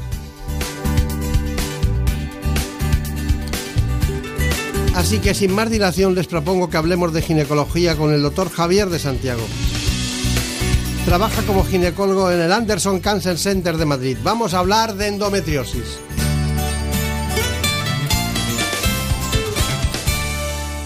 La endometriosis es una enfermedad que afecta a entre un 10 y un 15% de la población femenina en edad fértil. En España se estima que la sufren 2 millones de mujeres, sin embargo sigue siendo una gran desconocida. Este trastorno femenino, en ocasiones hereditario, consiste en la presencia de mucosa del endometrio fuera de la cavidad del útero, hasta en los pulmones u otras partes del cuerpo. Los síntomas pueden variar mucho de una paciente a otra, dependiendo de dónde se sitúe el tejido endometrial, pero los más comunes son dolor pélvico, reglas dolorosas, molestias en las relaciones sexuales e incluso problemas de fertilidad. Para tratar el dolor y evitar que la enfermedad siga desarrollándose, suelen ser efectivos los anticonceptivos orales, pero a veces es necesario el abordaje quirúrgico. En la actualidad se trabaja para lograr un diagnóstico precoz de la endometriosis y para desarrollar nuevos fármacos que permitan curar definitivamente este trastorno. Bueno, estamos ante un tema médico ginecológico de primera importancia para la, salud psicológica, para la actitud, el comportamiento de muchas mujeres que mes a mes vienen teniendo dolor y que en muchas ocasiones acaban teniendo infertilidad si no caen en manos de cirujanos, de médicos, de especialistas en ginecología expertos en el tema. Según el Ministerio de Sanidad, una de cada diez mujeres puede tener endometriosis. Para mí es una de las grandes eh, disciplinas dentro de la ginecología. De hecho, me elegí esa clase en la Universidad Complutense cuando actuábamos como profesores desde el Gómez Ulla. Me elegí porque era complicada explicarla y sobre todo muy difícil de, de entender por parte de la mujer, porque las cosas están fuera de su sitio. Lo vamos a dejar ahí y eso causa muchos trastornos. Bueno, pero hoy eh, hemos encontrado un especialista que también tiene predilección eh, en todos los sentidos por esta especialidad y concretamente esta disciplina, este capítulo de la endometriosis que venía perfectamente detallado en el libro que estudiamos casi todos, que venía una serie de teorías, porque hay teorías sobre la endometriosis, no está definido todavía. Es el doctor Javier de Santiago. Aquí era así eso. así. es, así es, así sigue siendo un poquito, ¿no? Quiero decir que era más fácil incluso en los libros cuando lo estudiábamos que en la práctica clínica cuando uno se dedica a ella, ¿no? O sea, fíjate cómo cambia la cosa. Ya era difícil entonces y ahora entenderla cuando uno la trata parece incluso a veces más. Además, les da la impresión a muchas mujeres que las diagnostican endometriosis en una ecografía de que tienen algo que puede ser maligno, ¿no? que puede ser maligno. Eh, bueno, lo que a mí me llama mucho la atención es que mm, de repente, eh, cuando tenían un dolor impresionante cuando aparecía la regla. Efectivamente. Ese es el síntoma fundamental de la endometriosis, ese, ¿no? La endometriosis es una enfermedad terriblemente polimorfa, que tiene muchas caras, desde, mm, desde lesiones que son muy aparentes y muy graves asintomáticas hasta lesiones muy pequeñitas que, que afectan de forma importante a la calidad de vida. ¿no? Es, mm, mm, por eso es el reto de, tanto diagnóstico como el tratamiento. Ah, vamos a empezar por cosas potentes. ¿Cuándo es quirúrgica una endometriosis? Uf, muy potente es esa, pero esta pregunta es muy potente. Bueno, realmente, de modo general, cuando se ha producido o se produce un fracaso a un tratamiento médico adecuado, escalonado y, una estrategia médica eh, bien hecha, y cuando, cuando afecta a órganos importantes o puede repercutir en función de órganos importantes como el intestino, la vejiga o, los uréteres y el riñón. En esos casos sí que es naturalmente. El tratamiento escalonado eh, se refiere usted a los antiprostaglandínicos, a los gestágenos, el danazol, tengo aquí anotado los análogos del GNRH o los antagonistas del GNRH, ¿no? Son tratamientos escalonados también. Pero, claro, digamos qué es, o sea, ¿Qué es una endometriosis? La endometriosis se caracteriza por la presencia de tejido del endometrio que normalmente recubre el interior del útero fuera de su lugar habitual. Y eso puede ser en los ovarios, en el peritoneo o puede ser incluso en la pared del útero. ¿no? Se puede localizar en muchas maneras. Eso conduce a, una, a un fenómeno inflamatorio continuo, cíclico, por estímulo hormonal y conduce a los síntomas, a que los implantes puedan crecer y esa inflamación produzca dolor, produzca la alteración anatómica que repercute sobre adherencias, fibrosis, que repercute sobre la fertilidad de la paciente y básicamente la endometriosis es eso. Claro, claro, claro. Bueno, normalmente tenemos eh, que sale el, tejido endometrial del útero y se queda en los ovarios, ¿no? Entonces se queda como unos, como unos quistes de color chocolate. chocolate. sí, se quedan ahí. Y entonces usted posiblemente utilice la laparoscopia para quitarlos y que siga funcionando el ovario a su aire. Pero claro, vuelven a aparecer. Sí. Una condición que, que tiene cierta tendencia a recidivar porque la causa, que a veces es desconocida, pero pensamos que tiene que ver con la menstruación retrógrada, es decir, con el paso de sangre menstrual a través de las trompas, permanece. O bien porque no se ha quitado de todo, del todo el endometrioma o los implantes de endometriosis. ¿no? Esas son las dos causas. La recidiva es por la regla, por eso utilizamos tratamientos hormonales que tratan de influir sobre la regla, o bien que no haya, o bien que sea menor la cantidad de sangre menstrual o que o anular la regla por, ese, por, esa vía. Lo pasan muy mal. Muy mal, muy mal. Es una enfermedad terriblemente incapacitante. Hay cosas que sí que hay que decir de ella, como que es que tiene un coste social, sanitario y personal muy alto, muy alto y muy importante. Y hay estudios que, que- que catalogan incluso que la, pérdida, incluso en coste económico, de 10.000 euros al año cada paciente en general, una paciente con endometriosis sintomática, ese es el coste Y sanitario. luego el drama de que cuando van al baño o cuando incluso tienen dolor de espalda, incluso tienen molestias. Eh, ¿Ha visto usted? Yo lo leí descrito en uno de los manuales que hemos estudiado, vi que había hasta fuera de la matriz, había endometrio, hasta en la nariz podía haber. Ahí, efectivamente, sí, es la- lo que llamamos en concepto general como la endometriosis extragenital. De hecho, la primera descripción anatomopatológica de la endometriosis, que la hizo Samson, mm, alguien que describió una de las teorías, fue una endometriosis peritoneal con afectación del estómago y con afectación de, de órganos eh, del abdomen. Claro, claro. Eh, es que es muy sorprendente porque nadie se explica cómo puede llegar hasta ahí. Efectivamente.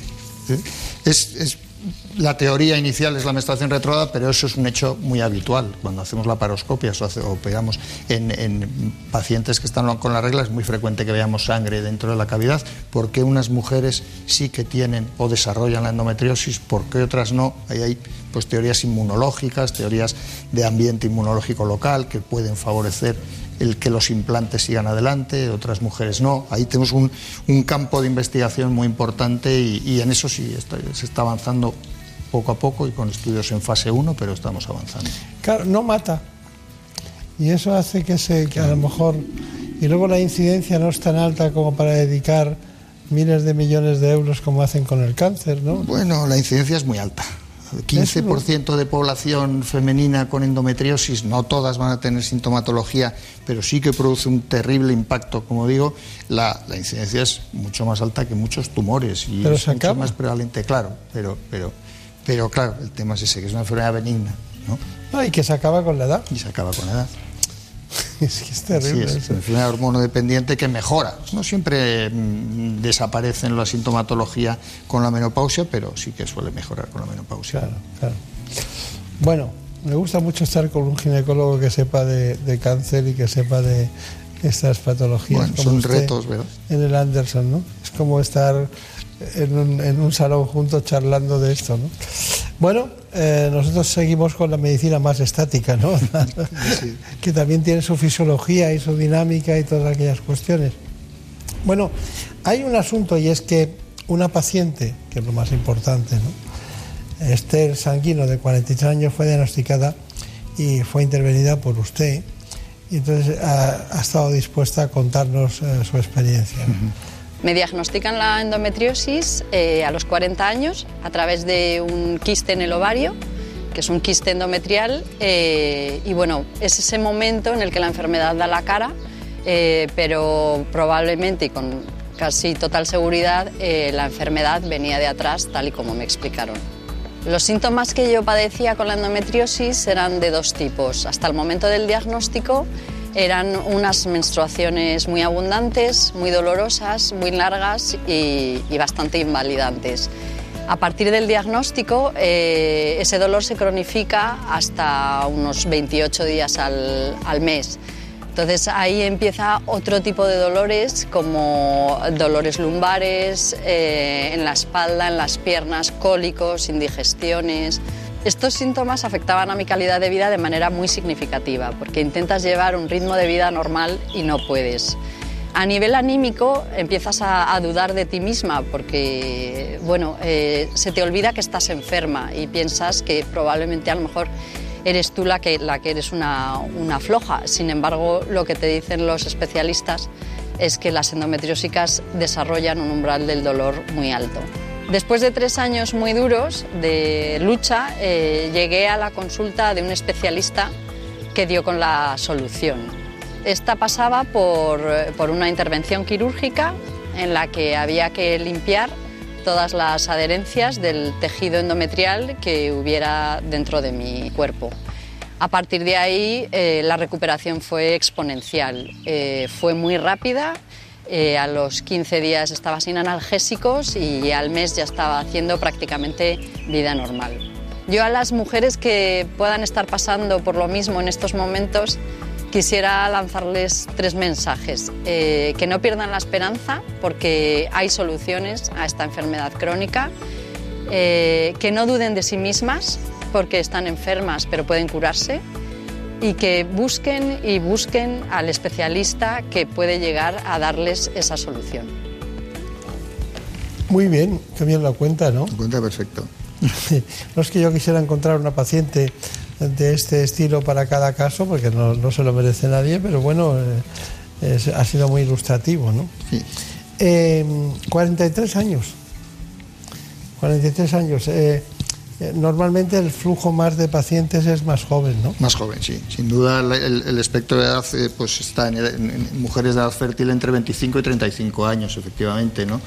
Pero bien es cierto que, vemos mujeres eh, también un poco cada vez, eh, no cada vez más, sino mujeres que llevan mucho tiempo sin diagnóstico, pero mucho tiempo padeciendo síntomas. El retraso del, del diagnóstico del tratamiento es del diagnóstico y, por tanto, un tratamiento adecuado es la norma. ¿no? Entre 8 y 11 años de retraso de tratamiento desde los primeros síntomas, cuando, cuando todavía podemos realmente hacer cosas y repercutir sobre la enfermedad, es la norma.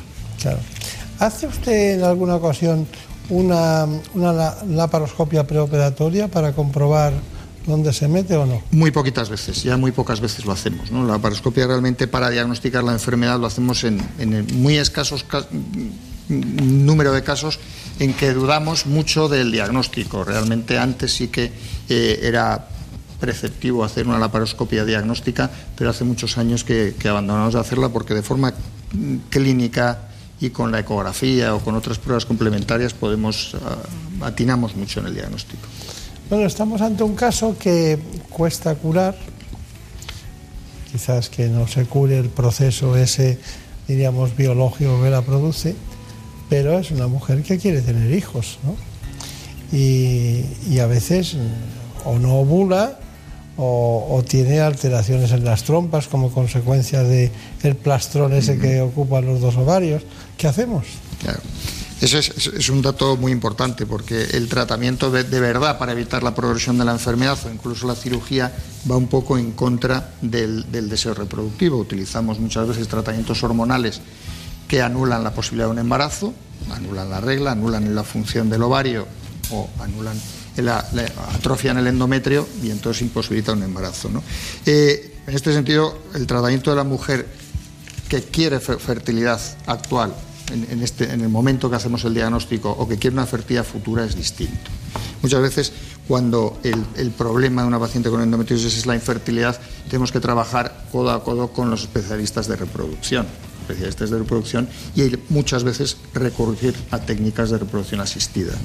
También hay que quitar el mito de que eh, me han diagnosticado una endometriosis, no voy a poder tener hijos. Eso hay que hay un poco que decir. Sí, hay que Es- descartar. descartarlo porque, porque es una que preocupa mucho, ¿no? La, la idea de que a los 25, 26, 27, 30 años diagnostico una endometriosis ya no voy a poder tener hijos. Eso no es tan cierto. Con un tratamiento adecuado podemos modular o incluso frenar el desarrollo de la enfermedad y que tenga una fertilidad futura Claro. mm, Es, normal. es que yo me imagino que, que hay una especie de psicología del temor a que llegue el momento de la regla cada mes, ¿no? Tiene que haber una psicología de que la mujer acaba eh, sintiéndose muy mal en todos los No, no, eso es terrible, ¿no? El esperar una, una situación de dolor incluso una situación basal con dolor que, se, que, que aumenta en el momento de tener la regla o aumenta en el momento de tener relaciones o aumenta al orinar, pues una situación naturalmente que, que anula en muchos casos la, la calidad de una calidad de vida razonable. ¿no? Claro. ¿Cómo ha ayudado la ecografía a los quistes, ¿no? En general, ¿eh? Nos ha ayudado. ¿Cuándo quita usted un quiste? No de endometriosis, sí. Bueno, realmente nos basamos en las características morfológicas, sospecha o no sospecha de, de- de malignidad y en el tamaño.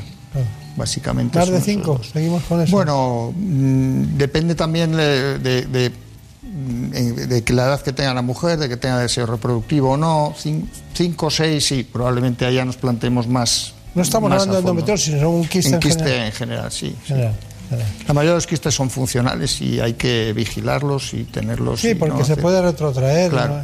No hay se reabsorben y no hacemos daño sobre el ovario, que es un órgano fundamental para la reproducción. Claro, almendra esa. Almendrita, sí. Así es. Bueno, es la, la, la, clave de toda la ginecología. De nuestra especialidad, efectivamente. Sí, sí, sí. Bueno, pues vamos ahora con la reproducción asistida. Según la Sociedad Española de Fertilidad, en nuestro país un 15% de las parejas en edad reproductiva tiene problemas para lograr un embarazo. Las causas pueden deberse al varón, a la mujer, a ambos o tener un origen desconocido. Entre los factores de infertilidad femenina está en la edad avanzada anomalías en el útero, las trompas o los ovarios o enfermedades como la endometriosis. La endometriosis se asocia muy directamente con la infertilidad por la alteración anatómica eh, que produce. Si hacemos estudios en pacientes con esterilidad, encontramos muy frecuentemente endometriosis. Muchas veces no, sabemos si esa es la única causa, pero sí es cierto que de 40-50% de los pacientes que, se, eh, que son remitidas o que se hace una reproducción asistida, se puede encontrar algún tipo de endometriosis. Aunque sea leve o mínima, pero es muy frecuente encontrarlo. España, gracias a la excelencia de los profesionales y a la avanzada tecnología, se sitúa a la cabeza de Europa en número de tratamientos de fertilidad. De hecho, ya el 3% de los nacimientos en nuestro país es gracias a técnicas de reproducción asistida. Bueno, pues eh, en el caso, no es un fracaso, pero en el caso que no se pueda solucionar una endometriosis, evidentemente por cuestiones anatómicas, como ha matizado el doctor Javier de Santiago, hay que desplazar a muchos pacientes después de hacer las limpiezas adecuadas y toda la tecnología que eso lleva, pues eh, a, ver la posibilidad de que puedan tener hijos. Pero bueno, eh, le gusta a usted la ginecología, ¿eh? Me encanta, me encanta. Se nota mucho, se nota mucho. Bueno, eh, ¿cuál es su conclusión? Bueno, la conclusión es, yo creo que, lo más importante resaltar, resaltar la endometriosis es el retraso del diagnóstico. Debemos de pensar en ella. Es frecuente también pensar que personal sanitario o incluso la población general piensa que es normal el dolor con la regla, que es normal que la mujer tenga un dolor pélvico crónico o, cierto dolor eh, pélvico crónico mm, y no es cierto. Eh, no, no, la mujer no tiene por qué padecer el dolor y que ese dolor afecte a la calidad de vida. En esos casos hay que pensar en la posibilidad de que haya una endometriosis y acudir a un a un especialista si se puede, pero o alguien que, tenga una alta especialización en endometriosis. La cirugía de la endometriosis es fundamental, una, cirugía eh, en endometriosis incompleta que, que de enfermedad no solamente no va a detener el proceso, no solamente no va a quitar el dolor, sino que va a producir que si hay que operar o volver a operar, eso sea mucho más difícil y hagamos más daño todavía en cada intervención que vamos haciendo. ¿no? Acudir a centros especializados, nosotros en el Anderson, bueno, eh, tenemos nos gusta especialmente el, diagnóstico del tratamiento de la endometriosis y nos dedicamos especialmente a ello, sobre todo a casos em, pues complejos. y, los casos complejos en todos los ámbitos de la medicina requieren alta especialización y eso es lo que se debe buscar. Está claro. Bueno, pues ha sido un placer. Hemos tardado en conocernos, pero bueno, nos sirve para los dos impulsarnos ese afecto por, por esta especialidad. El doctor Javier de Santiago, casi 30 años en La Paz, ahora en el Anderson Cancer Center. Que tenga muchísima suerte y que lo vaya muy bien. Muchas, gracias, encantado.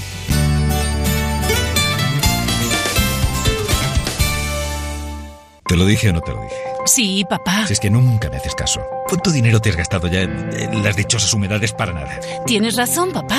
Si hubieras llamado Murprotec desde el principio, otro gallo cantaría. Que te elimina las humedades de forma definitiva y te dan una garantía de hasta 30 años. Manda, pásame el contacto, porfi. Llama al 930 1130 o entra en murprotec.es. Es que lo que no sepa un padre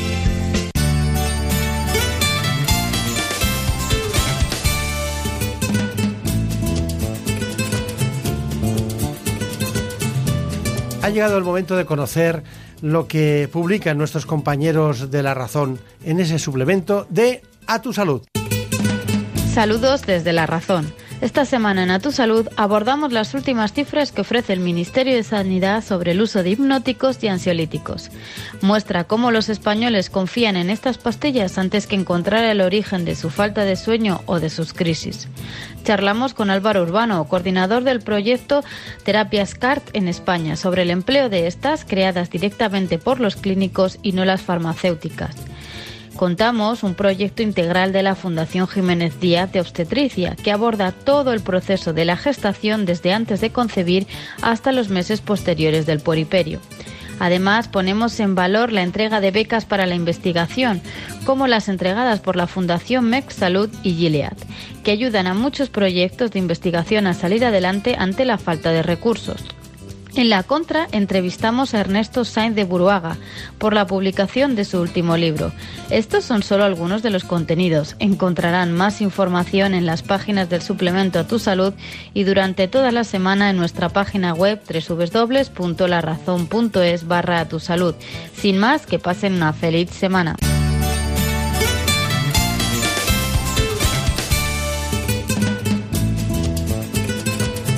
Ha llegado el momento más ilustrado en el ámbito del conocimiento de la sanidad y la salud pública en España. Viene de la mano del Global, Gaceta Médica.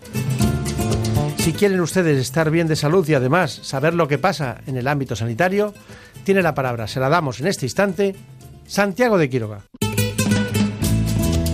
Comenzamos con el repaso de la actualidad sanitaria. Eh, Gaceta Médica y el Global nos cuentan de que el Partido Popular y Ciudadanos auditarán el rendimiento, la actividad y el gasto sanitario de Castilla y León tras el acuerdo de gobierno. En materia sanitaria, esto supone una disminución de listas de espera, un incremento de la transparencia en la gestión, según aseguran, e invertir un 20% más en atención primaria. Sin duda, nuevos bríos desde Castilla y León, que además aportará el primer consejero de Sanidad, naranja, o sea, de Ciudadanos.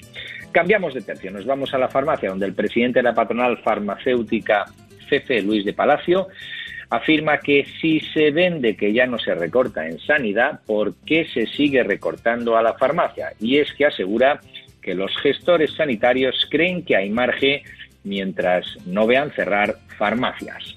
Nos vamos a las infecciones. Un grupo de expertos, concretamente el grupo de estudio del SIDA de la Sociedad Española de Enfermedades Infecciosas y Microbiología Clínica, nos cuenta que la presencia de hepatitis C en personas con VIH se ha reducido en más de un 80%. Y es que este colectivo, aseguran, puede ser el primero en el que se consiga la erradicación del virus de la hepatitis C. Cambiamos de tercio y nos vamos al cambio climático. Sanidad, el Ministerio de Sanidad presentará a la ONU un Plan Nacional de Salud y Medio Ambiente. Para que se hagan una idea, la asistencia sanitaria asociada al medio ambiente, a los problemas de infecciones respiratorias, de afecciones respiratorias, mejor dicho, supera el 3% del PIB. Y los factores ambientales de salud son responsables del 20% de la mortalidad total. A propósito de esto, hay un grupo de trabajo que se ha constituido a través de los expertos neumólogos de la SEPAR y médicos de atención primaria, liderados también por eh, eh, Semergen y la Sociedad Española de Medicina General, han concluido que los pacientes con EPOC moderada y grave tienen necesidades terapéuticas no resueltas, como reducir el riesgo de exacerbaciones que deterioran su calidad de vida y que conllevan, que sepan ustedes muchas veces, las hospitalizaciones e incluso la muerte. Por tanto, es necesario revisar el medio ambiente y la salud, eh, como no, del aire que respiramos, pero también ocuparse de los que ya padecen una enfermedad y son también muy sensibles a ese medio ambiente y hacerlo a través de la asistencia sanitaria y de definir cómo hay que atenderlos. Y eso ha sido todo. Disfruten del fin de semana. Hasta la semana que viene. En buenas manos. El programa de salud de Onda Cero.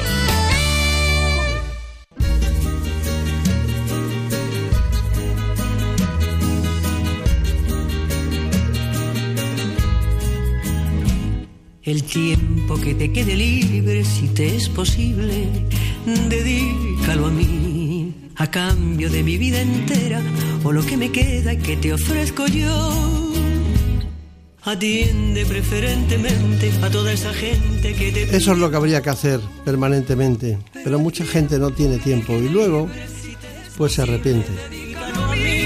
Porque ocurren accidentes que son más frecuentes en las mujeres. Y entonces hay que correr mucho hacia el hospital. Me refiero al ictus. dedicado a mí y luego cuando te reclamo Vamos a hablar con el jefe del Servicio de Neurología del Hospital Universitario Ramón y Cajal de Madrid. Es el director de la unidad de ictus, uno de los grandes en España en este aspecto. El ictus, ese ataque cerebral propiciado por una obstrucción generalmente o por una hemorragia.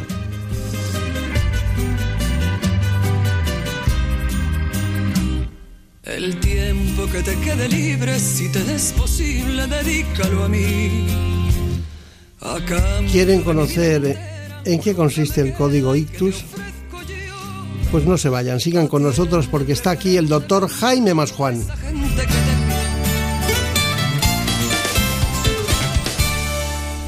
El 5% de los españoles mayores de 65 años ha sufrido un ictus, una enfermedad cerebrovascular que afecta cada año en nuestro país a unas 120.000 personas. Se trata de una de las enfermedades neurológicas más prevalentes.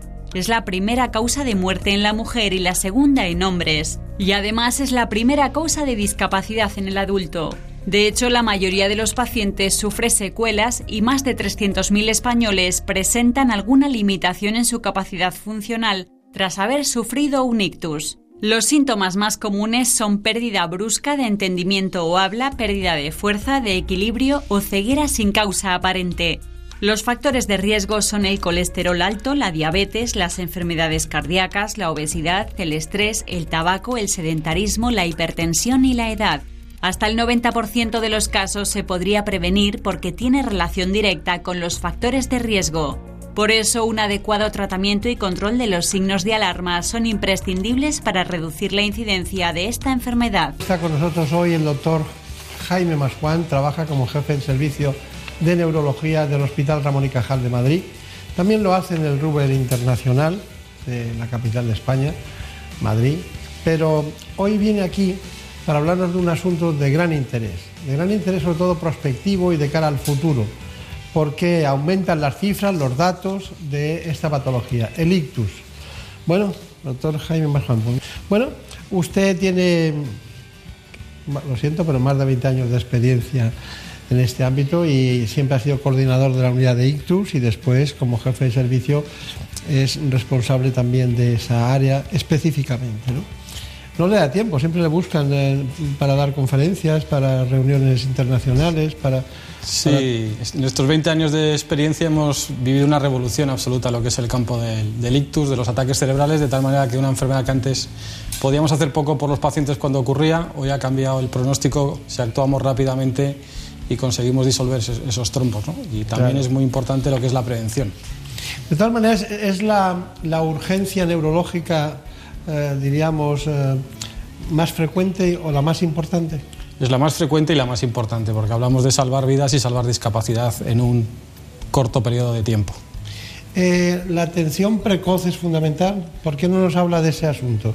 Desde que alguien nota algo, porque no es un aura como, como la migraña, pero las personas a veces notan cierta inestabilidad, como si se fundieran los plomos, por decirlo de alguna manera. Sí, el ictus es el ataque cerebral, de tal manera que en nuestro cerebro algo está ocurriendo, generalmente es por una obstrucción de una arteria o bien porque se rompe y hay un área del cerebro que deja de funcionar. Por eso hablamos de ictus o ataque cerebral y eso se manifiesta con una serie de síntomas pues, bastante característicos, como son la dificultad para hablar, la pérdida de fuerza en un brazo o en una, o en una pierna, problemas en la vista o alteraciones de la coordinación, del equilibrio y siempre suceden habitualmente de modo súbito y con el gran hándicap que tenemos a diferencia del infarto de miocardio es que muchas veces o la mayoría de las veces no hay dolor de cabeza, que es un signo de alarma importante y eso hace que muchos pacientes no reconozcan esto como una enfermedad tremendamente grave y en vez de solicitar urgencia, ayuda médica urgente, lo que hacen es quedarse en casa esperando que se les pase.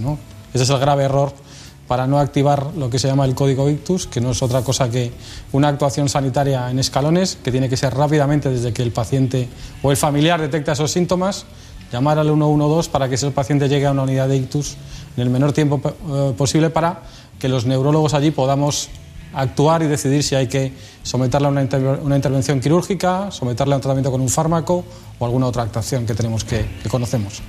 Si sigue usted hablando, hacemos el programa entero de un tirón.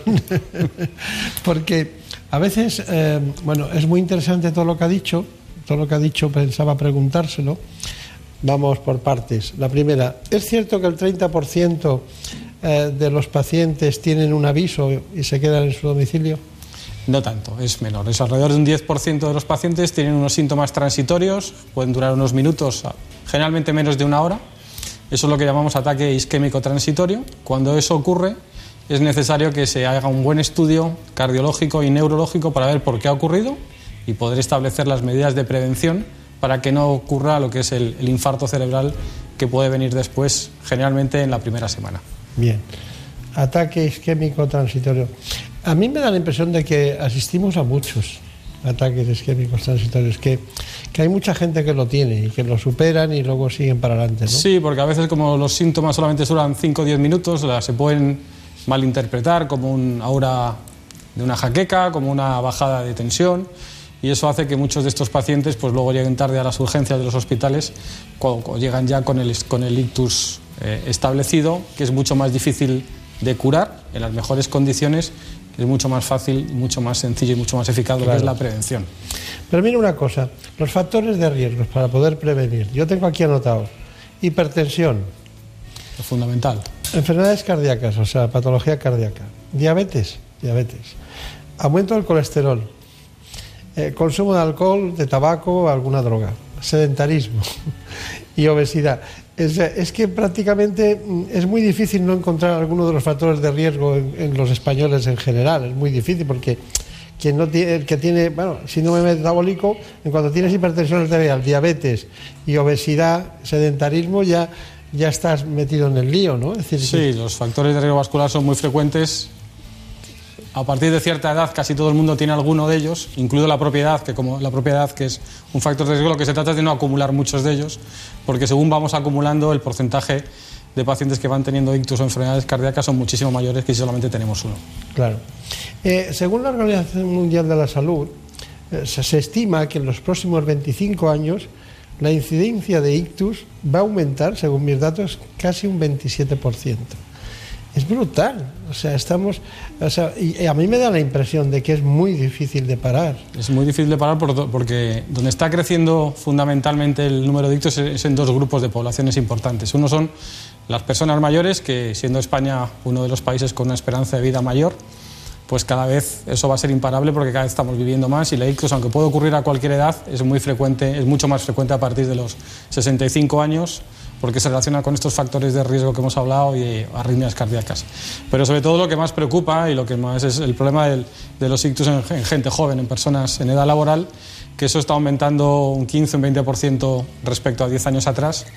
Y no porque se descubran enfermedades nuevas y enfermedades raras, sino eso que hemos hablado de esos factores de riesgo que no conocemos, el tabaco, el sedentarismo y ahí podemos meter incluso el estrés, ¿no?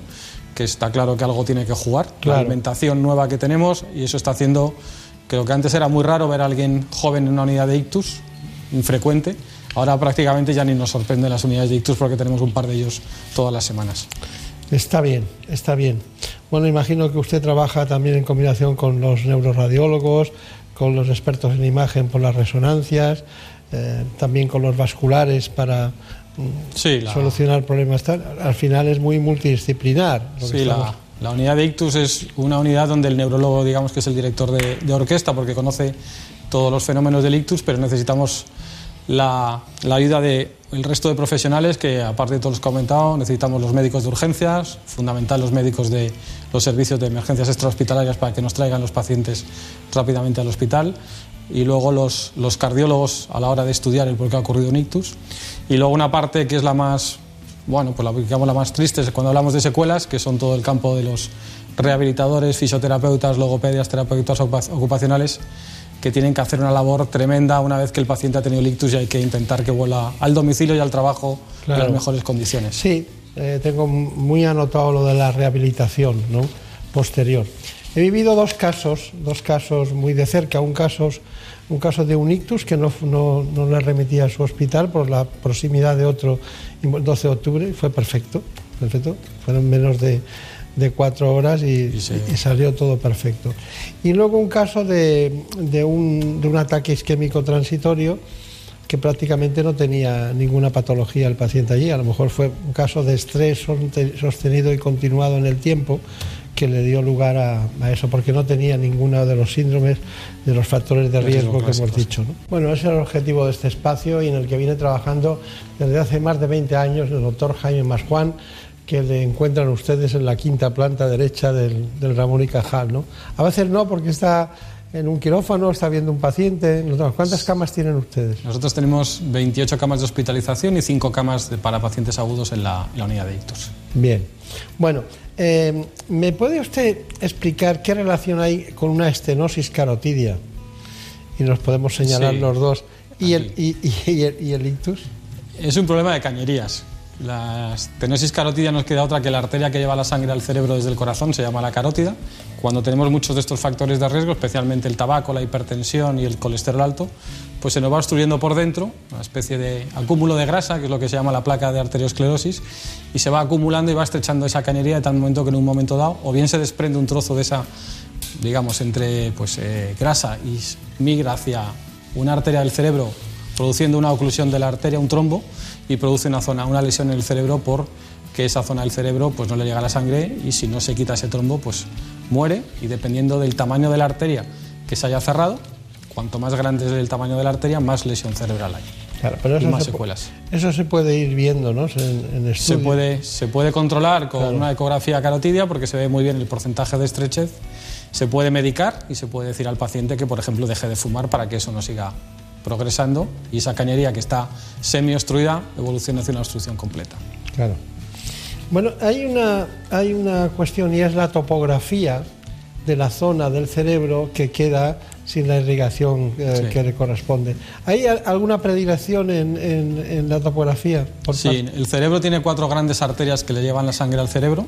Las dos principales son las dos carótidas que dan la parte, llevan sangre a la parte de delante del cerebro y luego están las dos vertebrales que llevan la sangre a la parte de atrás, la parte occipital y al tronco raquídeo. Son mucho más frecuentes en la parte anterior, en, el- en lo que es la arteria cerebral media, es donde la mayoría de las trombosis se producen y la mayoría de las embolias. O sea que es... Pero no hay diferencia entre derechas y izquierdas aquí, es el 50%, no hay una predisposición más si nos afecta al lado derecho o al lado izquierdo del cerebro. Claro. Pero es terrible que sea la cerebral media porque... Claro, es la arteria más grande y es la que mayor cantidad de cerebro le llega la sangre a través de esa cañería. Está sí, mejor organizado el corazón en ese sentido. Sí, en muchas otras cosas, porque además el cerebro tiene la, la mala suerte de que aparte de hablar de trombosis, tenemos que hablar siempre de derrames, de hemorragias, y el corazón no sangra, mientras que en el, en el- en el cerebro se pueden producir los dos fenómenos, la Claro. oclusión de una arteria que da una trombosis, o lo contrario, que una arteria dentro de nuestro cerebro se rompa y entonces tenemos la hemorragia o el derrame. Y luego eh, de, de más difícil acceso eh, la parte cerebral que la parte... La bueno, parte- ahora ya los compañeros radiólogos intervencionistas han conseguido meter el catéter y dejan el del corazón, tiran para arriba y se van al centro del cerebro a sacar los, Pero los yo no, trombos. no tengo preferencias por uno por otro, eh, no se preocupe. Bueno, casi de momento, si hablamos de cifras de mortalidad y discapacidad, los cardiólogos lo tienen un poquito más conseguido que nosotros porque nos llevan 20 años Claro, de experiencia. claro, ¿no? claro. Pero Eso bueno, es lo en eso que- estamos. En eso estamos. Y además es curioso cómo vive mucha gente con, con muchos stents, con cinco, con seis stents, eh, y salvo que te coja un tronco vascular Sí, de, de- de la, de- la- de la- esto, de la coronaria potente que, que afecta músculo papilar, y entonces es terrible, ¿no? Pero si no, va tirando, ¿eh? Ese es uno de los problemas que tenemos en... ¿Por qué cada vez hay más ictus? Porque a los cardiólogos, afortunadamente, la mortalidad que tienen del infarto miocardio cada vez es más pequeña. Entonces esos corazones siguen latiendo, el paciente sigue vivo, pero sí es verdad que ese corazón cada vez está más enfermo y es más proclive a producir esas embolias que no son otra cosa que los trombos que se originan Ahí en el corazón llegar. y salen para arriba al cerebro. Ahí quería llegar, a la fibrilación auricular. Es otra de las grandes causas de ictus, ¿no? Es, en este momento probablemente es el 50%, si cogemos los ictus, los infartos cerebrales más graves, los que tratamos con el tratamiento endovascular, es el 50% de los, de los ictus que estamos teniendo hoy en día en las unidades de ictus. Al fin y al cabo son enfermos que tienen los dos órganos del cuerpo más afectados, más importantes, el corazón y el cerebro. Está bien. Bueno, pues vamos a hablar enseguida de eso, de la- qué es la fibrilación auricular, por qué se producen eh, embolias y trombosis como consecuencia. Y también vamos a hablar de la incidencia del ictus en la mujer y del código ictus. La verdad es que eh, los anticoagulantes orales han empezado a tomar cuerpo de doctrina en la prescripción facultativa, ¿no? Porque costó un poco al principio, ¿no? Sigue costando todavía en, en España en comparación con países del ámbito europeo todavía estamos muy retrasados en la introducción de estos fármacos que para lo que valen es la prevención de embolias en pacientes con la arritmia que hablábamos Ah, antes. sí. Con la fibrilación auricular son los sustitutos del Sintrón, que es un medicamento bastante antipático en, en tomar por la dificultad de que hace falta controles, las limitaciones que hay en la dieta y sobre todo que muchas veces el paciente no está bien controlado por la. Estuve en presentaciones en Valencia, en Barcelona, en, pero estaba ya hablando hace cinco años y parecía como una resistencia pasiva cuando los datos internacionales de Francia, no, Francia no, más Alemania e Inglaterra, ¿no? Pues ahora ya está Portugal y Grecia están muy por delante de nosotros en lo que es la utilización de estos fármacos, que en España se están utilizando no más allá de un 30%, cuando en estos países estamos hablando ya de 70-75% de pacientes anticoagulados con estos fármacos. Pero es absurdo porque el coste de esos productos, que puede ser una de las razones que tiene tantas trabas, digo yo, ¿eh? no sé, eh, al final si tienes mu- muchas personas inválidas o con problemas que los tienes que ingresar y están consumiendo eh, camas hospitalarias o están consumiendo camas sanitarias, sociosanitarias y, y tienes que mantenerles eh, bien en todo como- corresponde, eh, El, el coste de un ictus, quitando, además de todo lo que es la desgracia y la discapacidad que producen, está estimada en unos 30 y tantos mil euros al año por paciente, de media, ¿eh? desde en- a lo largo de todo el primer año. Con que prevengamos un ictus me pongo, estas cosas me, me- me- mucho más coste efectivo que cualquier otra cosa. Me molesta mucho. Y no- y- pero luego el tejido médico y el tejido especializado, porque incluso este producto no estamos defendiendo a ninguna casa farmacéutica, lo tienen cuatro. Sí. O sea que no, estamos casi las, las más importantes. no- 10 años de experiencia con estos fármacos ya con bastante efectividad y mucho más eficacia y seguridad que el, que el anticoagulante antiguo. Claro. ¿Y de la mujer qué me dice? Los, los datos hablan de por sí solo, ¿no? Es primera causa de muerte en la mujer en España. El doble ¿Cuál es, ¿Cuál es la razón? Fundamentalmente es porque la mujer tiene una esperanza de vida mayor que el varón, eso es una de ellas. Y segundo, que los hombres suelen fallecer de infarto de miocardio o cáncer relacionados también con el, con, con el tabaco. Probablemente esto a lo largo del tiempo y según vamos siendo todavía el hombre y la mujer más iguales en los hábitos de vida, se va a igualar, ¿no? Pero mientras tengamos la esperanza de vida bastante, tres o cuatro años más en la mujer, pues muy probablemente esa es la primera causa. Teniendo en cuenta que en el hombre también es muy, muy frecuente, ¿no? Es más Claro. frecuente como causa de muerte, pero como causa de discapacidad en los dos géneros es la, la principal que tenemos en España. Hay que cuidar a las mujeres, ¿eh? Sí. Las hormonas no influyen en esto. Cuando la, la mujer eh, entra a la fase posmenopáusica, esos estrógenos que tenían durante esa fase, digamos que actúan de protector, pero luego caen y es por eso por lo que también pueden actuar. ¿no? Claro.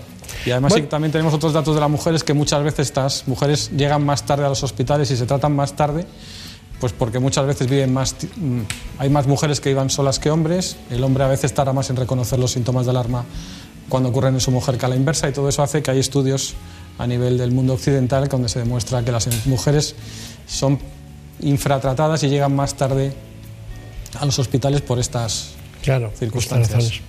Bueno, usted lo ha citado antes, código ITUS, veamos Sí. lo que es. Nosotros hemos preparado porque es fundamental este informe. Minuto a minuto, segundo a segundo. Así avanza el daño cerebral en caso de ictus. Por eso es muy importante una atención rápida y especializada en una unidad de ictus. Los expertos alertan de que lo primero es reconocer los síntomas. Los principales son cefalea aguda y repentina, torpeza o debilidad en las extremidades, desviación de la cara, alteración del habla, alteración del equilibrio y disminución del nivel de conciencia. Nada más notar alguno de estos o varios, el traslado al hospital debe producirse en menos de dos horas. Allí le derivarán inmediatamente a la unidad de ictus más cercana, de las que ya hay 75 funcionando en toda España, donde un neurólogo especializado pondrá en marcha el protocolo adecuado para minimizar el daño cerebral y aumentar la probabilidad de recuperación neurológica. Estas unidades multidisciplinares actúan con gran rapidez, estabilizando al paciente para evitar el avance de la isquemia y por lo tanto del sufrimiento de las células cerebrales por falta de oxígeno. De momento ya se ha conseguido reducir en un 65% los casos de muerte repentina por este tipo de accidentes cerebrovasculares, pero sigue siendo esencial reconocer los síntomas y concienciar a la población de la importancia de actuar con rapidez. Bueno, ya lo, hemos visto, el código ictus eh, es muy importante, pero ¿no podríamos tener una, un mapa de, de unidades de ictus en grandes hospitales o en hospitales? ¿Hay un mapa de eso? Existe un mapa, pero como hay veces que la distribución de las guardias también depende del tiempo, porque no en todos los hospitales a veces están viendo de que hay unidades de ictus para el tratamiento endovascular, no, todas las, no todos los días están preparados los hospitales.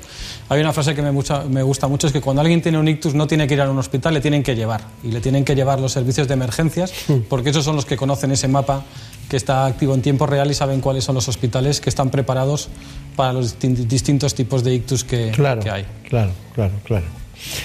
Bueno, eh, el código ICTUS es uno de los grandes avances eh, en este... En este...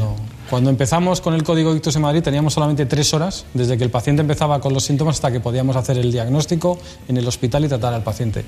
Esto afortunadamente ha cambiado mucho y aunque cuanto antes llegue al hospital y antes hagamos las cosas mucho mejor, hay pacientes que afortunadamente se pueden beneficiar hasta muchas horas después de empezar los síntomas de un tratamiento eh, de, intentar desatrancar esa arteria de nuestro cerebro que se ha obstruido, bien con un fármaco por la vena o bien con un catéter que llega al centro del cerebro y conseguimos extraer ese trombo con la única finalidad de que el tejido cerebral que ha aguantado sin, esa sangre durante unas horas pues sea el menor posible y las pacientes sea capaz de recuperar toda esa funcionalidad que ha perdido, ¿no? pérdida de fuerza, dificultad para hablar, etc.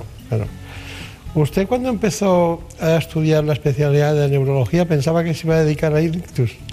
Pues el, ictus en aquel momento de la neurología era, digamos, de las, aunque eran muy frecuentes las urgencias, eran cuando mi residencia, eran los enfermos que se veían a última hora en, el, en, el, en las urgencias porque los TAC se lo hacían cuando se acababan los programas de, de radiología. ¿Por qué? Porque no se podía hacer nada, daba igual un poco lo que pasase y era una auténtica pena. ¿no? Y eso, de repente, en cinco años pasamos a ser las enfermedades que más rapidez tenemos que actuar. Doctor Marjuan, hay un tema que no quiero pasar por alto, que es eh, esos, eh, esos trombos que se transforman en verdaderas embolias eh, y que con el torbellino que propicia una fibrilación auricular, que para entendernos es cuando el corazón se contrae pero no es eficaz y entonces montan esos torbellinos que acaban por la crisis sanguínea, por la densidad, acaba haciendo una, un embolo. Que puede ser pulmonar, pero muchas veces es cerebral. La arritmia más común es la fibrilación auricular. En España la sufren cerca de un millón de personas. En algunos pacientes las arritmias son un defecto congénito, pero a veces pueden estar originadas por ciertas enfermedades cardíacas o por tener la tensión alta. Esta arritmia es la responsable de dos de cada diez casos de ictus isquémicos. Para evitar riesgos es muy importante un correcto tratamiento preventivo con anticoagulantes que durará toda la vida. La falta de conciencia en España hace que haya un alto grado de incumplimiento terapéutico y se calcula que el 35% de los enfermos anticoagulados no está bien controlado y más del 16% no conoce qué es el INR, es decir, el índice que marca el tiempo que tarda en coagular la sangre. Este índice debe estar entre 2 y 3. Cuando está por debajo de 2 hay una mayor probabilidad de padecer trombos, que pueden provocar discapacidad e ictus. Y si supera el 3 hay riesgo de hemorragias digestivas o cerebrales. La Sociedad Española de Cardiología recuerda que no todos los pacientes pueden tomar todos los anticoagulantes y pide invertir en estos fármacos para mejorar y simplificar los tratamientos. Bueno, nosotros no sabemos hacerlo mejor. Si pudiéramos hacerlo mejor, lo haríamos.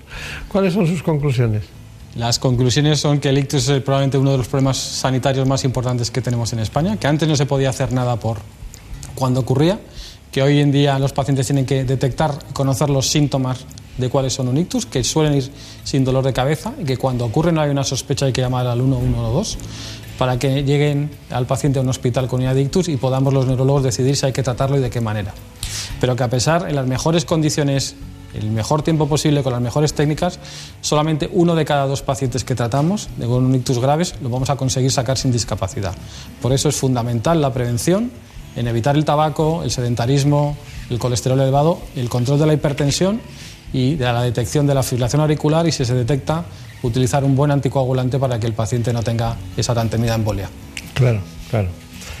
Bueno, pues ha sido un placer. Muchísimas gracias. Eh, espero no tener que ir a verle porque señal de que será alguien próximo eh, que le ha pasado algo, ¿no? Pero ocurre con mucha frecuencia y siempre da mucha tranquilidad. Usted recuerda muchos casos que hemos vivido juntos, ¿no? Sí. En, en su hospital, en el, en el Ramón y Cajal. Que tenga mucha suerte también en el Rubén Internacional y hasta pronto. Muchas, Muchas gracias. Por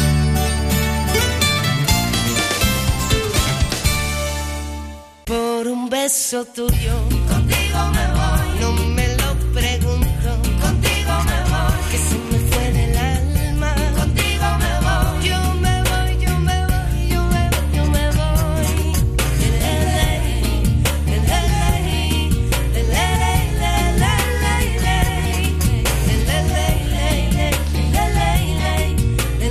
En la producción, Marta López Llorente. Por un beso En la realización, por primera vez en este espacio, David Fernández. Espacio dedicado hoy al doctor Pedro Hidalgo, un gran médico. Trabaja en Badajoz.